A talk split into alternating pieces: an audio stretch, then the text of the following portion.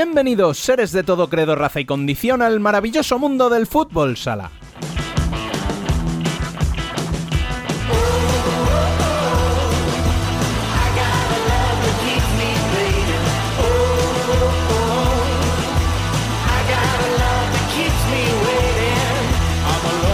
Y de repente, Córdoba. El equipo andaluz lidera la clasificación, empatado a puntos con Barça, Valdepeñas y Jaén, sí, y tras solo cuatro jornadas pero que le quiten lo bailado a los chicos de Josan González que durante 7 días se permitirán mirar por encima del hombro a los más grandes de nuestra liga en una jornada con pocas sorpresas y que más allá de nuestra frontera dejó la clasificación de Barça y Levante para la Elite Round. De lo que dio la ronda europea y de lo más destacado en las ligas nacionales hablaremos en las próximas horas.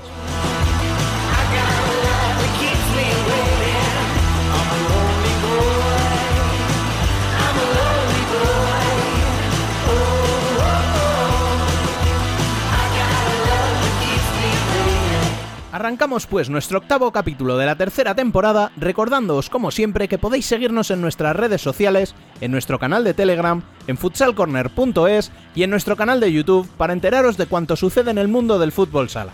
Al habla, una semana más, Rubén Robles. Sed todos bienvenidos a Futsal Corner, una visión global del fútbol sala.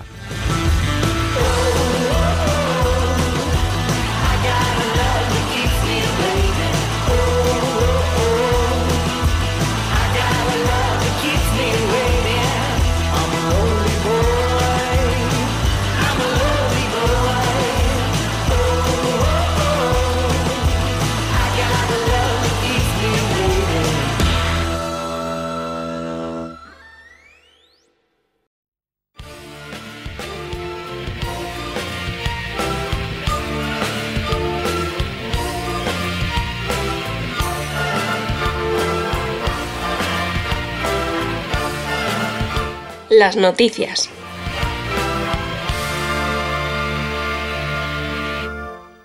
Cuando en la noche me quedo a solas, más de mil sueños se me amontonan y los recuerdos me hacen. Y si el título de nuestro podcast es un reconocimiento a Córdoba, no podíamos empezar por otro equipo nuestro repaso a lo más destacado del fin de semana. Los blanquiverdes se impusieron por 5 a 1 a Industria Santa Coloma y lideran la clasificación empatados a puntos con Barça, que había derrotado en partido adelantado a Betis por 4 a 1, a Viñalbal y Valdepeñas, que se impuso 3 a 1 en el Virgen de la Cabeza Jimbi Cartagena, y a Jaén Paraíso Interior, que también se reencontró con la victoria en el Olivo Arena por 3 a 2 a Manzanares Quesos el Hidalgo. A todos estos equipos, con 9 puntos, le siguen con 8 tanto el Pozo Murcia, que derrotó por 2-0 a Movistar Inter en el Clásico, 102 de la Primera División, como Osasuna Magna, que derrotó a Football Emotion Zaragoza por 3 a 7. Con 7 quedan Palma, que derrotó en Tudela a Spill Jumpers Rivera Navarra por 0-4, y el mencionado Inter, fuera de la Copa, se queda provisionalmente Levante, que también adelantó su partido ante Pescado Rubén Burela, colista por 5 a 3.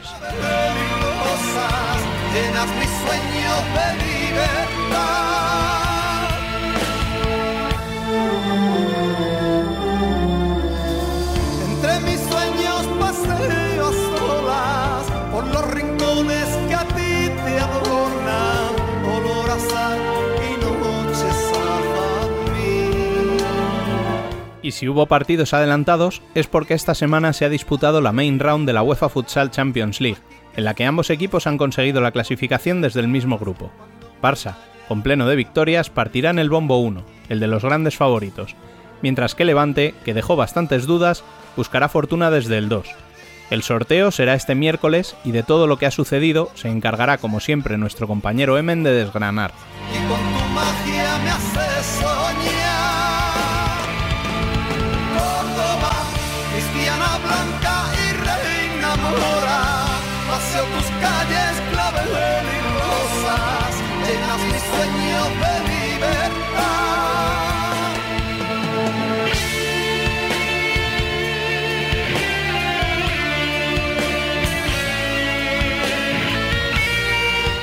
la primera femenina lidera una semana más Futsi Atlético Navalcarnero con pleno de victorias y que goleó este fin de semana a Leganés por 1 a 11. Le sigue con 13 puntos el otro equipo que aún no conoce la derrota, Burela. Sumó 3 puntos en casa ante un Salazaragoza que tras su buen comienzo ya es noveno. Cierran los puestos de playoff Móstoles y Rayo Majadahonda, que se enfrentaron entre sí en la Granadilla con victoria local por 4 a 3. Quintas son las chicas de arriba Alcorcón tras derrotar en los cantos a Juventud Delch por 4 a 2. Le siguen Pollo Pescamar, que cayó con Roldán por 6 a 4, y se juntan en la séptima y octava plaza empatadas a 7 puntos, seguidas de un Melilla Torreblanca que no termina de arrancar y que no pasó del empate a cero en su visita a Universidad de Alicante. Quien sí venció, y por primera vez esta temporada, fueron dos equipos gallegos. Marín lo hizo en casa ante Peñas Plugues por 3 a 2 y Ourense a domicilio ante Atlético Torcal por 0 a 4. Con ambas victorias salen del descenso al que caen precisamente catalanas y malagueñas.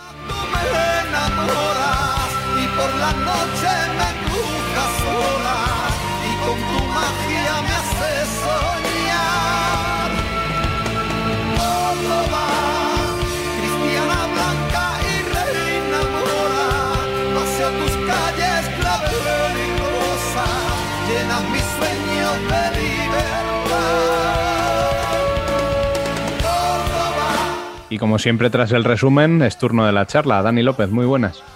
Muy buenas, señor. ¿Cómo estamos? Pues bien, déjame adivinar por el título Córdoba, ¿verdad? Joder, si es que eres, pues por eso me gusta, tío, porque eres muy perspicaz. Sí, sí. Eh, habría que visitar al líder, ¿no?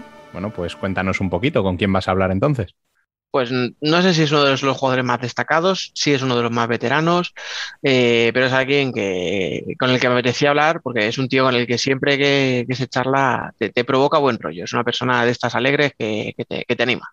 Así que vamos a hablar con, con Jesulito, por supuesto. Pues vamos con ello.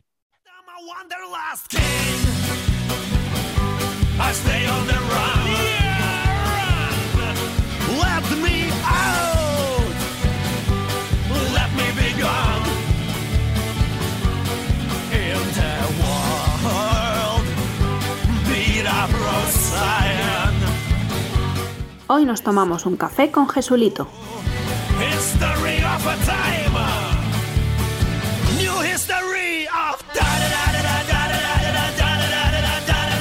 pues está con nosotros ahora sí don Jesús Antonio Solano Otero, don Jesús, líder de Primera División. Jesulito, ¿qué tal? Muy buenas. Hola, buenas, ¿qué tal? Eh, te tenemos que tratar ya de usted, ¿no? Ya nada de Jesulito, o sea, que estás en el equipo líder de Primera División.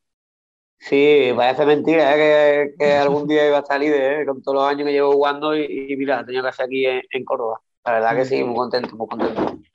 Nosotros lo decíamos en la, introducción del programa, ¿no? Que, la gente dirá, bueno, esto es testimonial, esto es la jornada 4 y tal. Bueno, vale, sí, efectivamente, no, no, nadie va a decir que esto acaba así, pero oye, y el gustazo, ¿no? De, de veros ahí arriba y de sobre todo sacar nueve puntos ya para el objetivo de la permanencia. Pues sí, no, sobre todo eso, sobre todo es el objetivo que teníamos, que tenemos, vaya, a día de hoy no ha cambiado, ¿no? Pero es lo que tú dices, lo que tú dices, los objetivos de la permanencia, habiendo sacado nueve puntos en cuatro jornadas, pues la verdad que es un gran paso, ¿no? Un gran paso, sobre todo comparándolo con el arranque del año pasado. Mm. Entonces, la verdad que aún mirando, aunque sea anecdótico, ¿no? Como seguramente sea, porque es muy complicado mantenerse ahí con todos los transatlánticos que hay pero mirar la clasificación y verte en primer lugar, pues la verdad que es gratificante.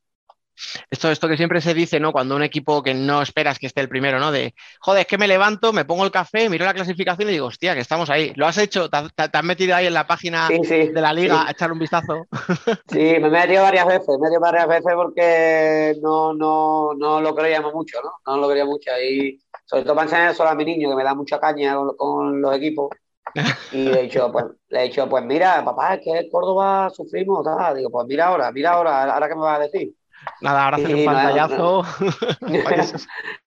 esto es histórico, esto es histórico, eso tiene que quedar plasmado.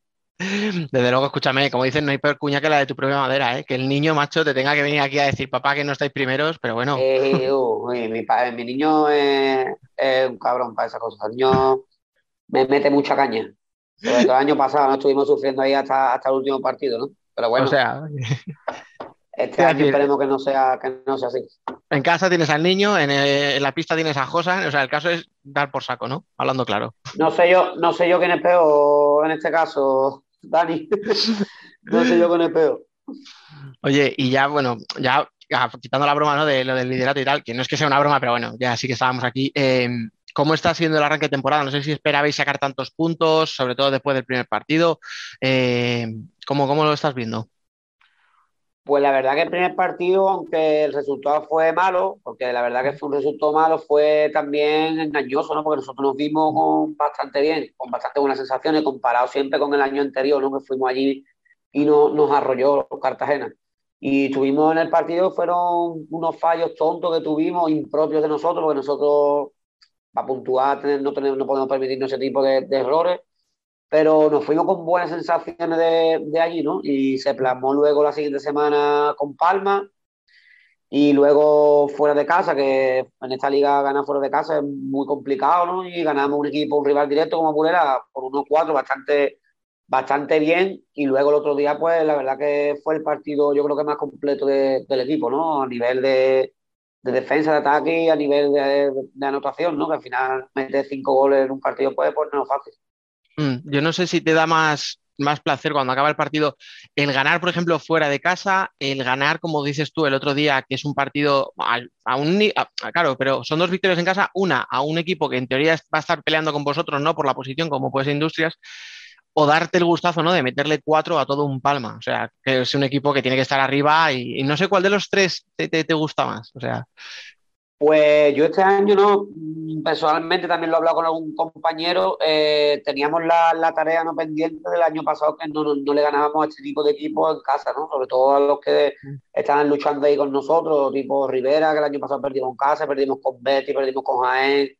O sea, fue con los equipos de nuestra liga, perdimos todos los enfrentamientos directos. Entonces, esa era un poco la tarea de este año, ¿no? Y está claro, pues manteniendo también los buenos partidos con todos los equipos grandes, ¿no? Como ha sido este año con Palma, que también el año pasado se le empató, también se le ganó a Barça, se le ganó a Cartagena, se le ganó a Levante. Entonces nosotros hemos dicho al principio, tío, si, si podemos sacar estos partidos en casa y sacando algunos partidos con los rivales directos, podríamos estar mucho más cómodos, incluso pensando en poder competir por algo más, ¿no? Y de momento, aunque es pronto, muy pronto, ¿no? Hay que ser muy, humilde y muy tranquilo, ¿no? Con los, tener los pies en el suelo, pero eso te hace un poco, pues, saber que nosotros podemos competir con cualquier equipo y sacar los partidos. Mm. Te lo voy a preguntar después, pero mira, ya que, lo, ya que me lo has mencionado, ¿no? Lo de ganar en casa y tal, siempre, ¿no? Estaba la cosa del de, equipo local, ¿no? Eh, la afición y tal. Por desgracia, el año pasado lo vimos, o sea, durante la primera parte de la temporada, primera parte larga, pabellones vacíos, partidos a puerta cerrada, cuando se abrían, a lo mejor se abría nada, 100 personas. Y este año casualidad o no, dos partidos en casa y dos victorias. Eh, ¿Hasta qué punto influye en vosotros esa afición? Bueno, para nosotros yo creo que es clave, ¿no? Nosotros yo creo que es una cosa, yo, que nosotros sin la afición también tienes razón, ¿no? El año pasado perdimos todos estos partidos y no fue sin público, ¿no? Al final tú sales con lo que se genera aquí en Córdoba, ¿no? Cuando sales al pabellón, sales al campo, te ponen el himno, la afición canta el himno, te estás metiendo ya en el partido, es que no, es que no, no tiene nada que ver, ¿no? Imagino que para otros equipos pues será un poco en menos medida, pero para nosotros yo creo que es clave. Sobre todo es que los partidos estos mm, lo, lo ganamos nosotros, pero es que el empujón que nos dan ellos yo creo que, que es clave, ¿no? Para poder sacarlo. Sí, al final hay equipos, pues vosotros, Jaén, eh, Rivera, ¿no? Por decir así sí, tres ejemplos, que son equipos que se nota mucho cómo aprieta la afición, ¿no? Y, y en eso, sí, claro, es clave, o sea, sacar los puntos. Totalmente. Uh -huh. Oye, y hablando un poco ya más, eh, más de la ciudad, más que del, de la afición como tal, ¿cómo es la vida en Córdoba? Porque tú eh, has estado muchos años ahí en Navarra, en Pamplona, luego estuviste en Italia, ahora estás mucho más cerca de tu casa, 200, 200 y poco kilómetros. Eh, ¿Cómo es la vida en Córdoba? Pues la verdad que aquí estoy, yo creo que el mejor momento ahora mismo de mi carrera, vamos, yo espero que me quede muchos años todavía, ¿no? Pero yo ahora mismo es como mejor, cuando mejor me siento, ¿no? Tanto personalmente como deportivamente. Y yo creo que eso también tiene que ver con estar cerca de casa, ¿no? Con que los, los familiares cada dos por tres están aquí en casa, o viene la abuela, hasta con los, con los nietos, ¿no? Que, que hasta ahora no, no, ha tenido la oportunidad, o vamos nosotros, mi mujer también tiene la oportunidad de poder trabajar, porque pueden venir la, la familia a quedarse con los críos, ¿no? Y una cosa que antes no, no podíamos no podíamos hacer porque estábamos demasiado estábamos los cuatro solos, ¿no? Entonces yo creo que ahora nos sentimos mucho más realizados. Yo, tanto yo con mi mujer, ¿no? yo, yo con mi mujer toda la vida, ¿no? Pero ahora yo creo que es cuando, cuando más realizados nos sentimos por eso, ¿no? Porque podemos hacer una vida normal con ayuda de, de nuestros familiares, ¿no? Y poder disfrutar de ello también. Es que a lo mejor no es algo, o sea, siempre, siempre cuando un jugador pues, se tira muchos años lejos, ¿no? Siempre dice eso de, me apetecía volver cerca de casa y tal, y a lo mejor es que no valoramos, ¿no? Eh, que muchos jugadores tenéis que iros a mil kilómetros de vuestra casa, a lo mejor incluso dentro del propio país o a otro país, o sea, y yo creo que a veces no tenemos en cuenta, ¿no? Lo difícil que es también, eh, joder, encima salir con tu edad, con 19 años, ¿no? O sea, que tiene que ser muy duro, ¿no?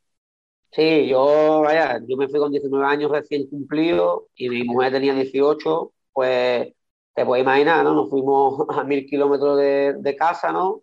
Y a los dos años, año y medio se quedó ella embarazada. Entonces, estuvimos siempre un poco limitados en ese sentido de que ella se pudiera formar o trabajar, o, ¿sabes? Porque no teníamos familiares, porque hoy en día todo el mundo quiere trabajar, que vive con su pareja y tiene hijos, pues tiene que tirar de la familia para poder para poder hacerlo, porque si no es, es imposible. Entonces, nosotros siempre hemos estado muy lejos, ¿no? Muy lejos. Desde allí nos fuimos a Italia, o sea, demasiado lejos. Entonces, cuando salió el- la oportunidad de venir a Córdoba, ¿no? Me llamó Bosa, pues valoramos un poco la calidad de vida, aunque sabemos que el contrato no es el mismo, ¿no? Porque en Italia se pagan otras cantidades, ¿no? En que estaba- estaban muy bien, porque no me puedo quedar, estaban muy bien, un sitio muy bueno, Pescara y el equipo de Guasapone, que es un equipo bueno, ¿no? Y serio, ningún problema de ningún tipo, me trataron fenomenal. Pero claro, cuando te llama un equipo de tu ciudad que está creciendo, que el proyecto quiere hacerlo a largo plazo, ¿no? Que cuentan contigo como una pieza clave, que... Y entonces es que no nos lo pensamos ni, ni un segundo, ¿no? Y a la vista está, ¿no? Está muy bien, hijos también, que han estado tres años en Italia, aprendiendo el idioma, en colegio, y, y eso al final no te tira, te tira un poco, pone un poco en la balanza lo que, lo que te conviene, ¿no? Y al final, pues, hoy en día no nos arrepentimos ni loco vaya de haber tomado esa decisión. Mm, Oye, vamos a seguir ahí, pero me vas a permitir que haga una pequeña parada para una. Es que me ha hecho mucha gracia porque eh, te- buscando información, ¿no? Buscando cosillas y tal para, para la Mm. entrevista, leo una entrevista tuya eh, para el Diario de Navarra en 2009, cuando firmas por Sota. Y el titular era. Mide 1,57 y tiene 19 años. Digo, hostia, eso es lo que destacaban de él cuando se fue allí. O sea, Sí, sí, sí. ¿es lo que era puro desconocimiento o es que le llamó la atención que fueras tan joven y tan chiquitín? Eso era puro desconocimiento. A mí Manuel me fichó por, por un vídeo de, que Mm. le mandamos allí, que el vídeo duraba, no sé si era 9 o 10 minutos. Y él lo vio y él siempre me lo cuenta, ¿no? Él siempre lo cuenta que al minuto 3 o 4 pues ya se decidió y, y me, me llamó y para firmar, ¿no? Entonces yo era jugador que jugaba en el Vigili de Cádiz, que era desconocido, que había jugado dos años solo en segunda división, que tampoco había jugado muchos campeonatos de España de, de categorías inferiores porque no, no, no había tenido la suerte de jugarlo, ¿no? Además, era un, puro desconocido. Entonces yo creo que eso lo pusieron por eso, ¿no? Porque le diría, Imanol, ¿este, este quién es? Le diría, mira, tú pon esto, es que no te puedo decir más nada, ¿sabes? es que no lo conozco yo más. Es que me, te digo, me, me ha encantado porque digo, hostia, mira que podían haber dicho, pues, posición, pues es un ala, es zurdo, ¿no? Tiene regate, Sí, sí, sí. tal, no sé qué, eléctrico, aunque sea tirar de, de los tópicos, ¿no? De lo que se dice siempre. Sí. Pero no, tío, o sea, decían eso y me, me había encantado, de verdad. Claro, es que cuando lo veo digo, joder, macho, digo, fíjate, ¿quién te iba a decir, verdad? A lo mejor, eh, porque uno tiene siempre la ilusión, ¿no? De hacer una carrera grande, de, de jugar en equipos importantes, de pelear por títulos. Pero claro, ¿quién le va a decir a ese niño de 19 años, ¿no? Que se va para allá con la novia, eh, todo lo que iba a venir después. Pues sí, por eso yo estaré siempre agradecido a Imanol, porque al final me fichó con, con una venda en los ojos y sin saber, sin conocerme prácticamente, sin saber mi, nada, o sea, absolutamente nada. Pero por un vídeo, se fió del vídeo, aunque él para eso sí que se le ve que tiene, que tiene buen ojo, porque yo no soy el único que, que ha fichado así de categoría inferior y que le sale bien, ¿sabes? Pero al final lo que tú dices, ¿no? Yo no pensaba ni, ni vaya, ni por lo más mínimo que iba a llegar a hacer carrera y, y- y siempre en primera, ¿no? Siempre manteniendo nivel. Mm. Escucha, dices que, que Manuel es así, o sea, pero con la edad va peor. Pues el otro día- Sí. la semana pasada hablábamos con Martil eh, y nos contaba cómo habían fichado a Nino, al, al- al tailandés, y nos decía lo mismo, parecido, ¿no? Que había visto un vídeo que le había gustado, pero que, que la- le preguntó, oye, ¿y a ti qué te parece? Y decía este, joder, yo qué sé, o sea, me estás diciendo que es un tío que juega en el filial de un equipo tailandés y que le has visto en un Sí, sí, entrenamiento, a lo que te dé la gana, o sea, que esas cosas de. Manuel, ¿no? Eso es que eso es, es genio y figura, tío, o sea, eso no, no, no se No, él, él no va a cambiar nunca, eh, con los años va peor, sí que es verdad, porque yo me acuerdo que cuando estábamos en verano me decía, mira este tal, mira el otro. Tema de Iván o jugadores que al final han salido también, pero que tienen mucha calidad, al final no se adaptaron. Pero él tiene un ojo para esas cosas, es un enfermo, de, se ve los partidos más raros de, la historia del fútbol sala, ¿sabes? de todas las ligas, conoce a todo el mundo y al final eso se molda el presupuesto, ¿no? Y al final hace bien su trabajo. Mm, oye, entre, a ver, entre mí ha habido más entrenadores, pero así como conocidos, ¿no? Pasamos de Imanol a Josan, que todos creíamos que era un buen entrenador en potencia por, lo, por sus temporadas, ¿no? Con el filial del Pozo, pero claro, no lo hemos visto en primera. Y, encima firma por el equipo y según firma viene la pandemia, pasa todo lo que pasa. Entonces yo no sé si tú has hablado con él de esto y, hasta qué punto él estaba un poco, vamos a decir, acojonado, ¿no? De, joder, en la que me he metido. Yo lo que conozco a Josan ¿no? de ya dos años, él vino con la pandemia y con el equipo que tenía que ir a Ferrol a jugarse la permanencia. O sea, la vida muerte, sí, sí. Eh, y llevaba, yo qué sé, cuatro o cinco partidos sin, sin ganar. O sea, él, me lo, él lo dijo ¿no? una vez, que él estaba seguro que el proyecto iba a salir adelante, que por eso aceptó, porque él estaba, mejor que estaba en Murcia, que estaba con el filial tranquilo, que iba con el primer equipo, que ha jugado Copa, que ha jugado... Dice, eso era para mí lo normal pero yo quería algo más, ¿no? Y quería aspirar a entrenar en primera, a llevar un equipo yo y que yo sea el que mandara, ¿no? Y al final, míralo, al final hacerlo bien. Yo creo que Osan también todo lo que tiene es que es un trabajador nato, ¿no? Que él son 24 horas fútbol sala. Yo conozco, he conocido a entrenador David Marín, a Imanol, ¿no? y a Osan, pero yo creo que el, más enfermo que he conocido es Osan. Y eso que Imanol también es. le comparas con.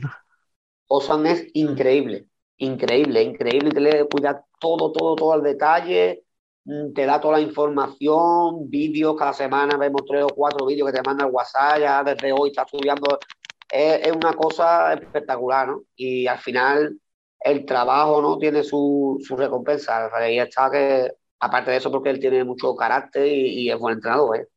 Mm, sí, me acuerdo, por ejemplo, cuando hablábamos con Ferran hace unas semanas atrás, eh, con Ferran Plana, perdón, que, había empezado a trabajar con Pato y decía, hostia, claro, es que nosotros como jugadores le veíamos en un entrenamiento dos horas, pero luego el día que yo voy con él, decía, como, como técnico, eh, veo que llega a las 8 de la mañana allí, que se tira 12 horas en el despacho viendo vídeos, analizando tal. Y yo creo que a lo mejor en ese sentido somos un poco injustos, ¿no? Con los entrenadores cuando, pues, decimos que son muy malos, que cómo hacen esto. O sea, esto típico, ¿no? De que, con una cerveza se ve todo súper fácil. No sé. Sí, y aparte se ha, buscado ahora el compañero argentino Emanuel Santoro, que mm. es otro, otro enfermo de, de, fútbol sala, pues se han juntado Josan y Emanuel y ya, pues imagínate, Vamos, que no, nos dejan en paz, ¿no? creo que su, su tema de conversación no tiene fútbol sala, ya te lo digo. Bueno, a ver, y hemos hablado del pabellón, hemos hablado de la gente, hemos hablado de los entrenadores, pero es que quedáis la parte más importante, ¿no? Al final los que jugáis ahí los cuartos, que sois los jugadores. Y claro, ahí es donde vemos la plantilla y malos mimbres no hay ¿eh? en esa plantilla. No, la verdad que se ha hecho un esfuerzo importante, ¿no? Y se ha hecho un esfuerzo, el año pasado se hizo un esfuerzo, ¿no? Y este año yo creo que el mejor fichaje ha sido mantener un poco el bloque del año pasado que ya estaba llevamos trabajando ya un par de años y eso yo creo que ha sido lo mejor, más las incorporaciones de Miguelín, está claro, y de Diane, de Ismael, que nos están ayudando mucho. Pero yo creo que lo más importante que, para un proyecto es mantener un poco las piezas clave, ¿no? Y eso yo en el club he acertado plenamente. Te voy a preguntar por un jugador que mm, era menos conocido hasta hace un tiempo y por otro que es muy, muy conocido. Y uno de ellos, a ver, Shimizu, porque al final eh, yo no sé tú cómo le, cómo le has visto, porque tú ya habías jugado, no sé si llegaste a coincidir en Sota con, con Yoshikawa en su día, o o sea, que tú ya. El carácter, porque todo el mundo habla de que el carácter de los jugadores japoneses, ¿no? Que es muy, muy, muy distinto al de los occidentales. Yo no sé si tú por eso con Shimizu no te sorprendió cuando le viste o cómo fue esa toma de contacto. Mm, pues al final Yoshikawa no, no tiene nada que ver la personalidad con Chimi, porque Chimi yo creo que es que tiene un carácter totalmente diferente. Él es español, es prácticamente español, tiene las costumbres, el carácter, la forma de hablar y las bromas, ¿no? Es que yo es como uno más, es como un español más. Y Yoshikawa era mucho más retraído, mucho más suyo. Mm, ese sí era más, el típico, ¿no? Japonés un poco más. Sí, sí, sí, sí. Yo creo que es por la, también por la edad, ¿no? Yoshikawa era más mayorcito y Shimiafi no tiene 22 años. y la verdad que eh, te, te, parte de risa con él, ¿no? Que tiene mucha, mucha gracia, ¿no? Para ser japonés, tú dices, su, su cultura así tan seria, gasta muchas bromas y, y, se, y yo me lo paso muy bien con él, vaya, muy chaval. Mm, y, o sea, es buena persona y encima está dando un rendimiento de la leche, pues qué más se le puede pedir. Sí, o sea... sí es un jugadorazo. Yo, el, que, el jugador que más me sorprendió desde que llegué aquí ha sido él, ¿no? Chimi. Chimi es increíble. Uh -huh. eh, entrenando los partidos y, y es, es, increíble, ¿no? tiene unas condiciones increíbles. El día que, que, explote, que espero que no sea que no sea muy tarde, ¿no? Sobre todo la faceta de los goles, ¿no? Porque al final un pivo, yeah. si juega bien y no mete goles, la gente es un poco injusto con eso. ¿no? pero el día que explote y meta goles, yo creo que se va a llevar aquí muy pronto. Mm. Esa conexión, ¿no? Típica que dicen de ala zurdo con pivot diestro, en Córdoba tú la puedes explotar, vamos, perfectamente. Sí, sí, la verdad que yo con él me entiendo muy bien. El año pasado sí que la segunda vuelta jugamos siempre juntos, ¿no? Siempre Pablo, Fek y yo y, y Chimizu. Este año pues nos están cambiando cosas un poquillo, pero al final se puede permitir ese lujo, ¿no? Porque hay más, hay una plantilla de más nivel. Uh -huh. Y eh, parte de ese, esa subida del nivel la hace otro chaval, ¿no? Un juvenil que está ahora empezando, que se llama Miguelín, que yo no sé, cuando uh -huh. te dijeron que iba a ir a, a, Córdoba, ¿cómo te enteras? Y si dices, venga, coño, que no me vaciléis con esto, hombre. Pues me entero casi ya al final de temporada, ¿no? Como que estaba hablando para venir y digo, venga ya, hombre, vamos a venir Miguelín aquí, hombre, se, o se irá a Palma o se irá a un equipo más de más nivel Mm. Que no, que no, que va a venir aquí, que, que, que tiene ganas de, de, apostar por nosotros, que quiere volver a ser que era, que tal. Y bueno, pues hasta que no lo salga, yo no me lo creo. Y ya salió y vaya, le pedí a José su número, le mandé un mensaje, y la verdad que yo lo conocía de antes de, de haber jugado tantos años en contra, ¿no? Suya, y el, el día que yo debuto con la selección, pues él estaba también allí y la verdad que me llevé un, un, grato recuerdo suyo porque me ayudó muchísimo y, y es una persona, vaya, 10. Claro, es que es lo que tú dices, o sea, yo creo que la mayoría pensábamos lo mismo que tú, pues se irá a Palma, pero por aquello del, equipo de la tierra, o, o, a lo mejor pensábamos o probar alguna aventura así extraña y tal, no pensábamos, pero oye, yo creo que es un detalle en el decir, no, yo quiero seguir compitiendo a lo máximo y si tengo que ir a Córdoba, voy a Córdoba. O sea, yo busco un equipo donde tenga minutos, ¿no? Sobre todo, y, y que me esté jugando sí. las cosas, de verdad. O sea, nada de retiro dorado. Sí, al final hay... se ve la personalidad suya, ¿no? Otro que estuviera acomodado hubiera dicho, mira, yo me voy a otro lado, me voy aquí, fuera. Y al final, con 36 años que tiene, pues quiere seguir compitiendo y quiere demostrar que todavía puede competir y dar un buen nivel y, y, vaya que lo está dando todos los días entrenando y los partidos y, y ojalá nos dé muchas alegrías. Uh -huh. Y luego al final, eh, verdad que 36 años y el que ha tenido problemas de lesiones y tal es, es un poquito a lo mejor eh, más incluso más perjudicial, ¿no? La, las lesiones que la edad. Pero, pero es que, por ejemplo, tú me decías, me encuentro en mi mejor momento, tú cumples este mes 32, pero claro, es que los 32 de ahora no son los 32 que tenía un jugador a lo mejor cuando tú empezabas. Es que ahora os cuidáis más, tenéis mucha más gente encima, sí. ¿no? Entonces, sí, yo, yo, vaya, antes no había ni nutricionistas, ni había tanto oficio, ni tantas máquinas para tratarte, que hoy en día tienes una rotura, lo que sea, te meten ahí, que si agujita, que si tal, y antes eso no lo había, antes era dedito y masaje y, y para adelante, y la verdad que ahora es lo que yo te he dicho, ¿no? Que, que nos, nos cuidan mucho más y tenemos mucha más gente pendiente de nosotros.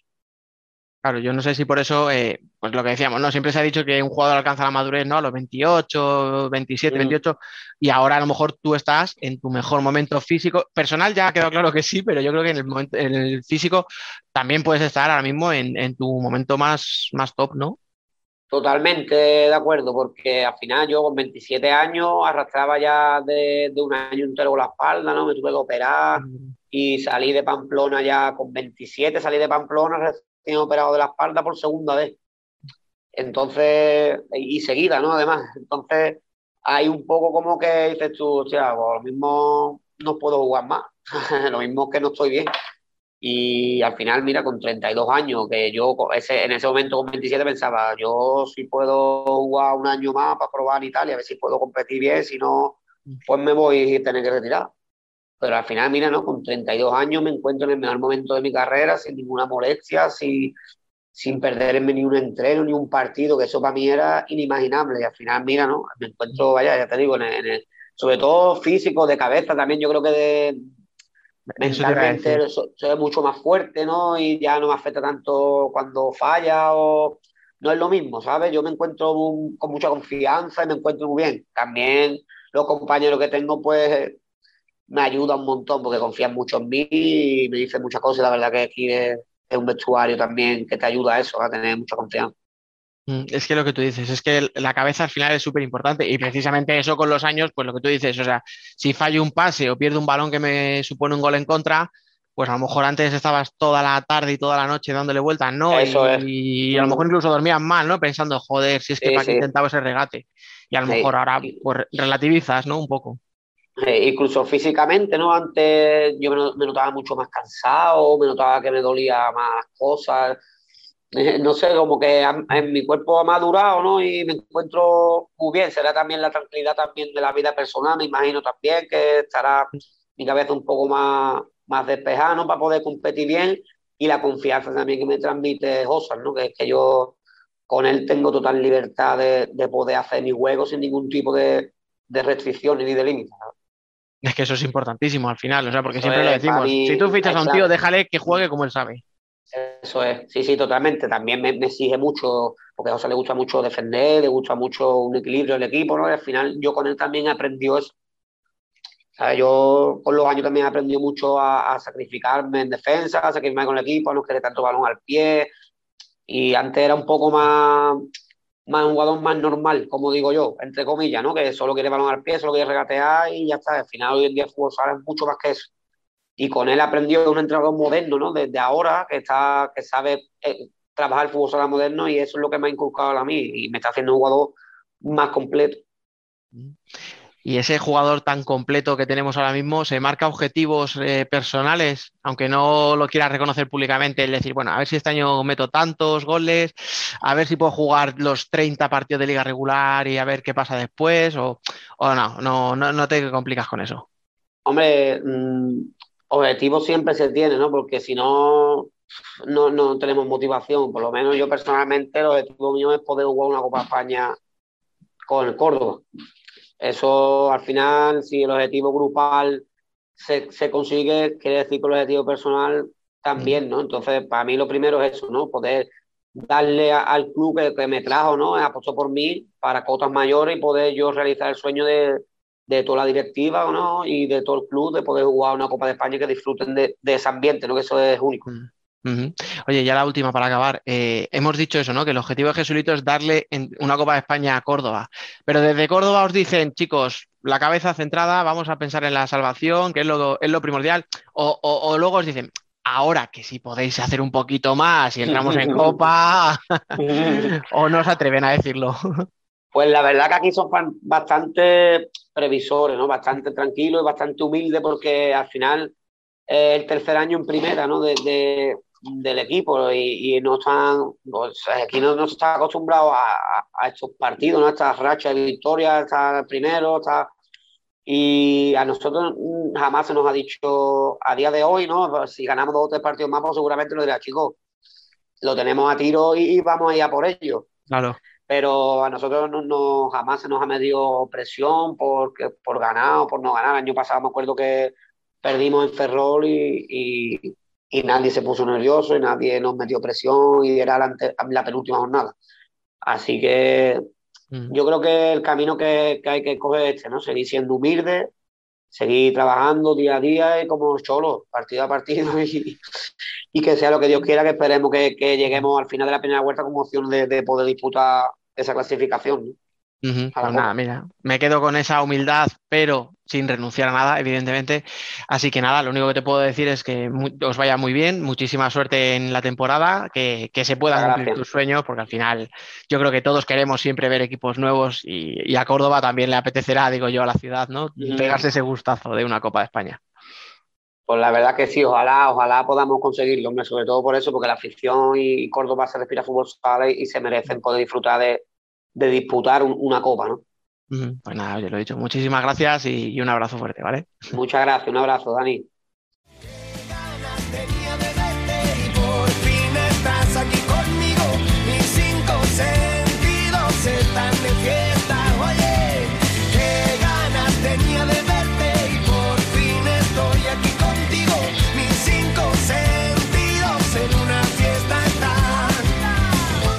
Debate.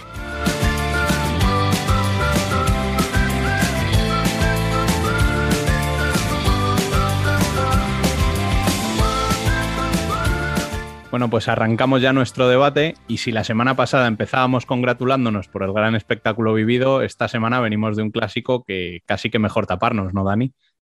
En fin, por desgracia dejó bastante que desear, ¿eh? como partido y como todo.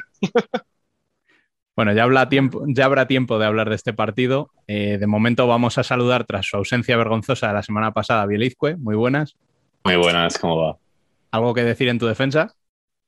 Nada que decir, total, vais a tratar de manchar mi imagen una semana más. y, esta semana, aparte de Daniel, que ya habéis oído, eh, tenemos el gustazo de traeros a dos generaciones de futsaleros. Uno de ellos es Marcos Angulo. Bienvenido, maestro, ¿qué tal? Hola, muy buenas tardes. Yo soy el joven, ¿no? bueno, ¿Qué, ha dicho? ¿Que es que se ha cortado? Vamos, vamos a huir hacia adelante porque esto no, no, va a haber forma de arreglarlo. Así que, ¿te ha gustado la jornada o somos muy agoreros?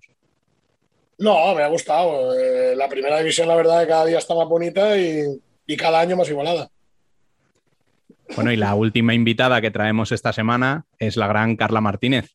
Eh, así a modo de presentación, ¿qué te ha parecido a ti la jornada, Carla? Hombre, pues es lo que decía Marcos ahora, ¿no? Que la primera división está muy chula que si el año pasado era igualada, este año parece que lo va a ser más. Es pronto quizás para decirlo en cuatro jornadas, pero ya se está viendo ¿no? lo, que habrá. Bueno, pues ahora sí, vamos a entrar en detalle y como decíamos en las noticias, tenemos que hablar de Córdoba, porque sí, será muy pronto, pero tienen nueve puntos, que en el peor de los casos es la tercera parte de los que más o menos se necesitarán para salvarse. Eh, Carla, ¿cómo les viste esta semana? A ver, ¿qué te voy a decir yo? Eh... Dilo bueno solo.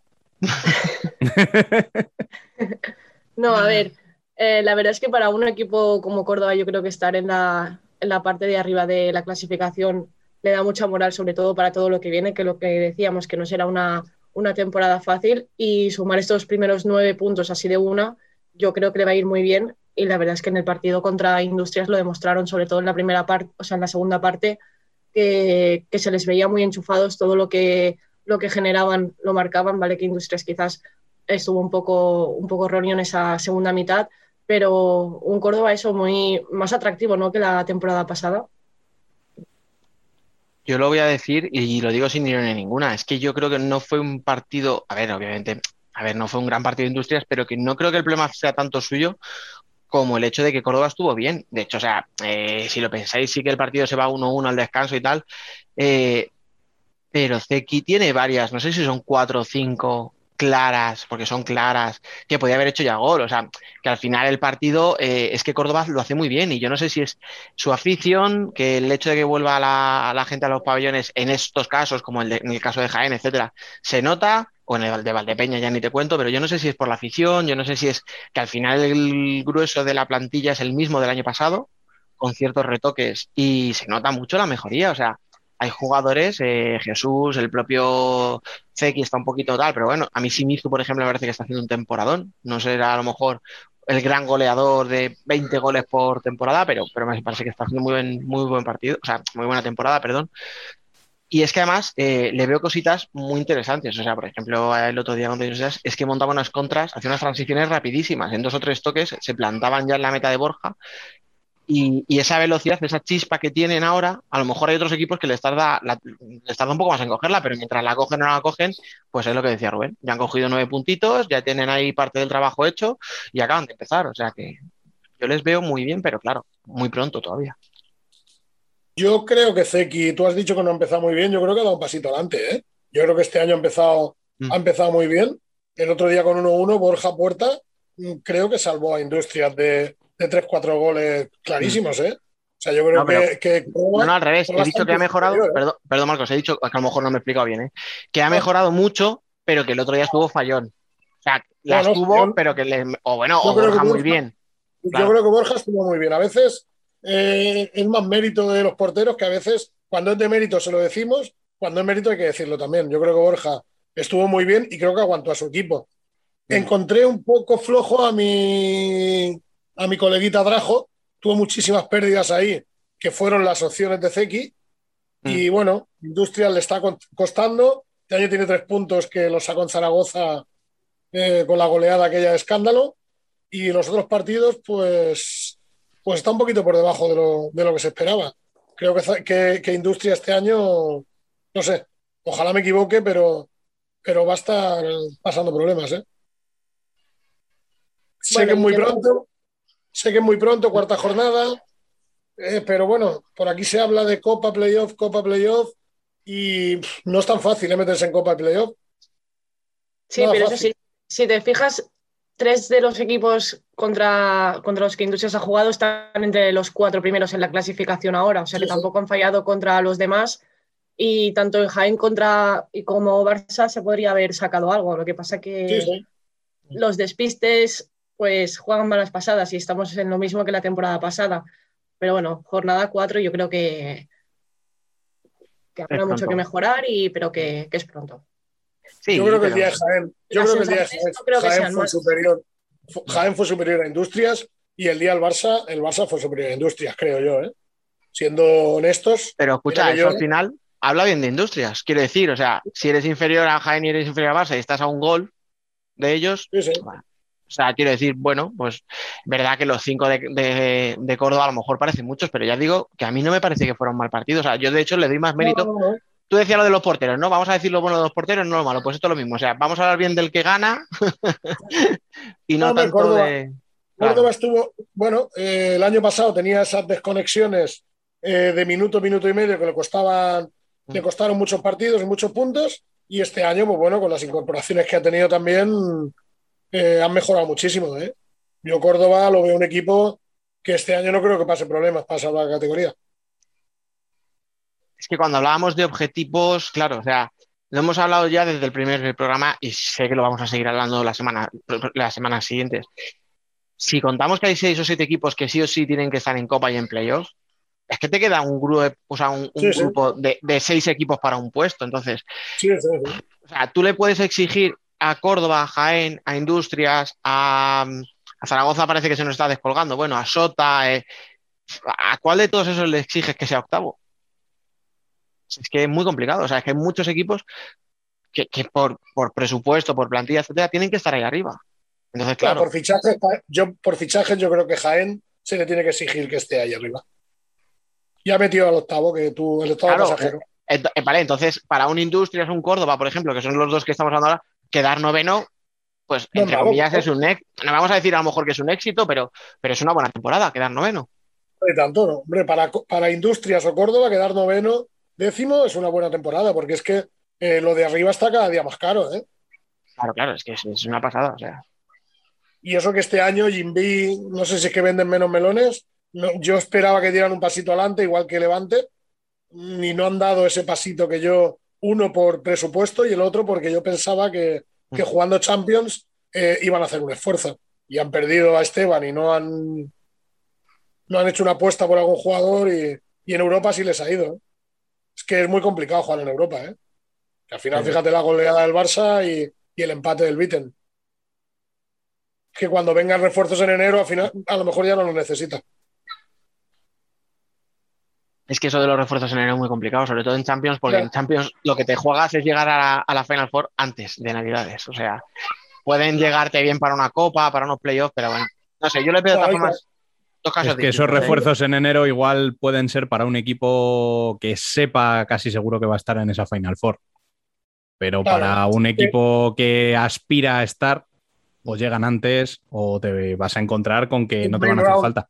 La, la ronda principal, eh, la gente, esto de que se clasifiquen tres equipos es un poco así eh, anecdótico, porque al final el quedar primero es muy importante, que evitas a Sporting, que evitas a Benfica, que, que evitas a, lo- a los grandes. Es que al final, que luego lo- los otros no son fáciles, ¿no? Pero Ya, pero es lo más importante al final. Mm. O sea, Es de, hecho, importante. de hecho, para estos equipos es lo único casi que importa, porque, a ver, no nos vamos a meter en terreno de, de Emen, pero eh, lo de Pésaro, eh, eh, ¿por qué suena tan cagada? Porque no te puedes creer que un equipo importante se quede fuera de la main round. O sea, Y más yendo por el camino que iba. O sea, porque si te, si te ves metido en la otra ronda en la que pasa uno. Nah, pero es que si fuera por ahí serían tres rivales flojitos. No sé, claro. No sé. Sería igual de favorito, pero bueno. En fin. Eh, al, final, el Pilsen es el que se mete ahí. Un equipo con checos y eslovacos no, no puede ganar a un, a un equipo potente como Pesaro. Ahí está. Bueno, que estuvo, a punto, que estuvo a punto Kairat de quedarse fuera, ¿eh? Sí. sí. O sea que un empate, eh, un empate, un empate lo hubiera dejado fuera. Estuvo eh, casi 25 minutos fuera de la Champions, ¿eh? Pero, sí, escucha, pero ¿tú pensabas que de verdad se quedaba fuera?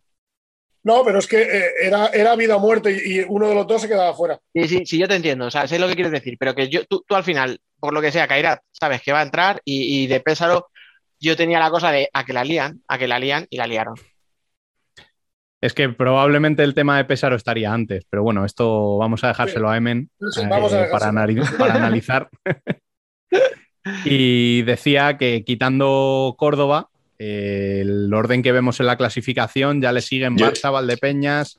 Quería hacer un último apunte de Córdoba, eh, con lo que comentaba Dani al principio sobre esta racha inicial, que si no me recuerdo mal, el su, su debut en primera hicieron algo similar pero es que este mm. año eh, cabe poner el asterisco a la temporada 2019-2020 que no se terminó, o sea, que no se jugaron todos los partidos de liga regular. Ya llevan más, más de la mitad de puntos que como terminaron esa temporada, que terminaron con 17 puntos. Y respecto a la temporada pasada, que sumaron 40, ahora llevan 9, es casi un 25%. Y, y este año, sabiendo que descienden eh, pues como siempre de toda la vida y no como el año pasado que ascendían o que se jugaban el descenso tantos equipos, eh, es un buen colchón. Claro, es que lo que es, para mí la clave es esa. No es tanto a lo mejor, el, o sea, en Córdoba no van a soñar con ser líderes a final de temporada. O sea, a lo mejor hasta el top 8 les parece una locura. Pero coño, con lo que estás sacando ya tienes un buen colchón ahí para cuando vengan malas, porque vendrán mal, maldadas. Bueno, pues ahora sí. Si te eh, dejamos. Sí, Perdón, iba a decir, porque vamos, me tenéis hoy que. tenía que hacerlo, perdóname. Decía que eh, vemos que ya le siguen a Córdoba, Barça, Valdepeñas, Jaén, El Pozo, Xota, Palma e Inter en el top 8. Eh, quizá lo que más sorprenda sea la posición de Xota a estas alturas, ¿no, Marcos? Sí, sí, a mí me sorprende. Bueno, yo es que eh, si, si, no lo entrenara ese equipo Imanol, me sorprendería más. Pero es que con Imanol de por medio, no sé cómo se lo hace, pero siempre tiene equipos muy competitivos. Y ojo la jornada que se ha marcado Rocha, que, que ojo, eh, hizo un partidazo el otro día en Zaragoza, que, el, o sea, el correctivo fue de 3-7, pero es que Iván Bernal no estuvo nada mal. ¿eh? La primera parte Iván, Iván paró mucho, mucho. Pasa que no sé, ya te digo, Raúl Rocha se marcó un partidazo, sí que tiene 5 o 6 jugadores para competir, pero no esperaba que yo, que Chota eh, estuviera tan arriba aquí ahora al principio. Estos puntos le van a venir muy bien luego porque yo tampoco creo que sea aspirante al top 8. Es la misma situación que Córdoba, un poco, ¿no? Mm. Sí, un poquito.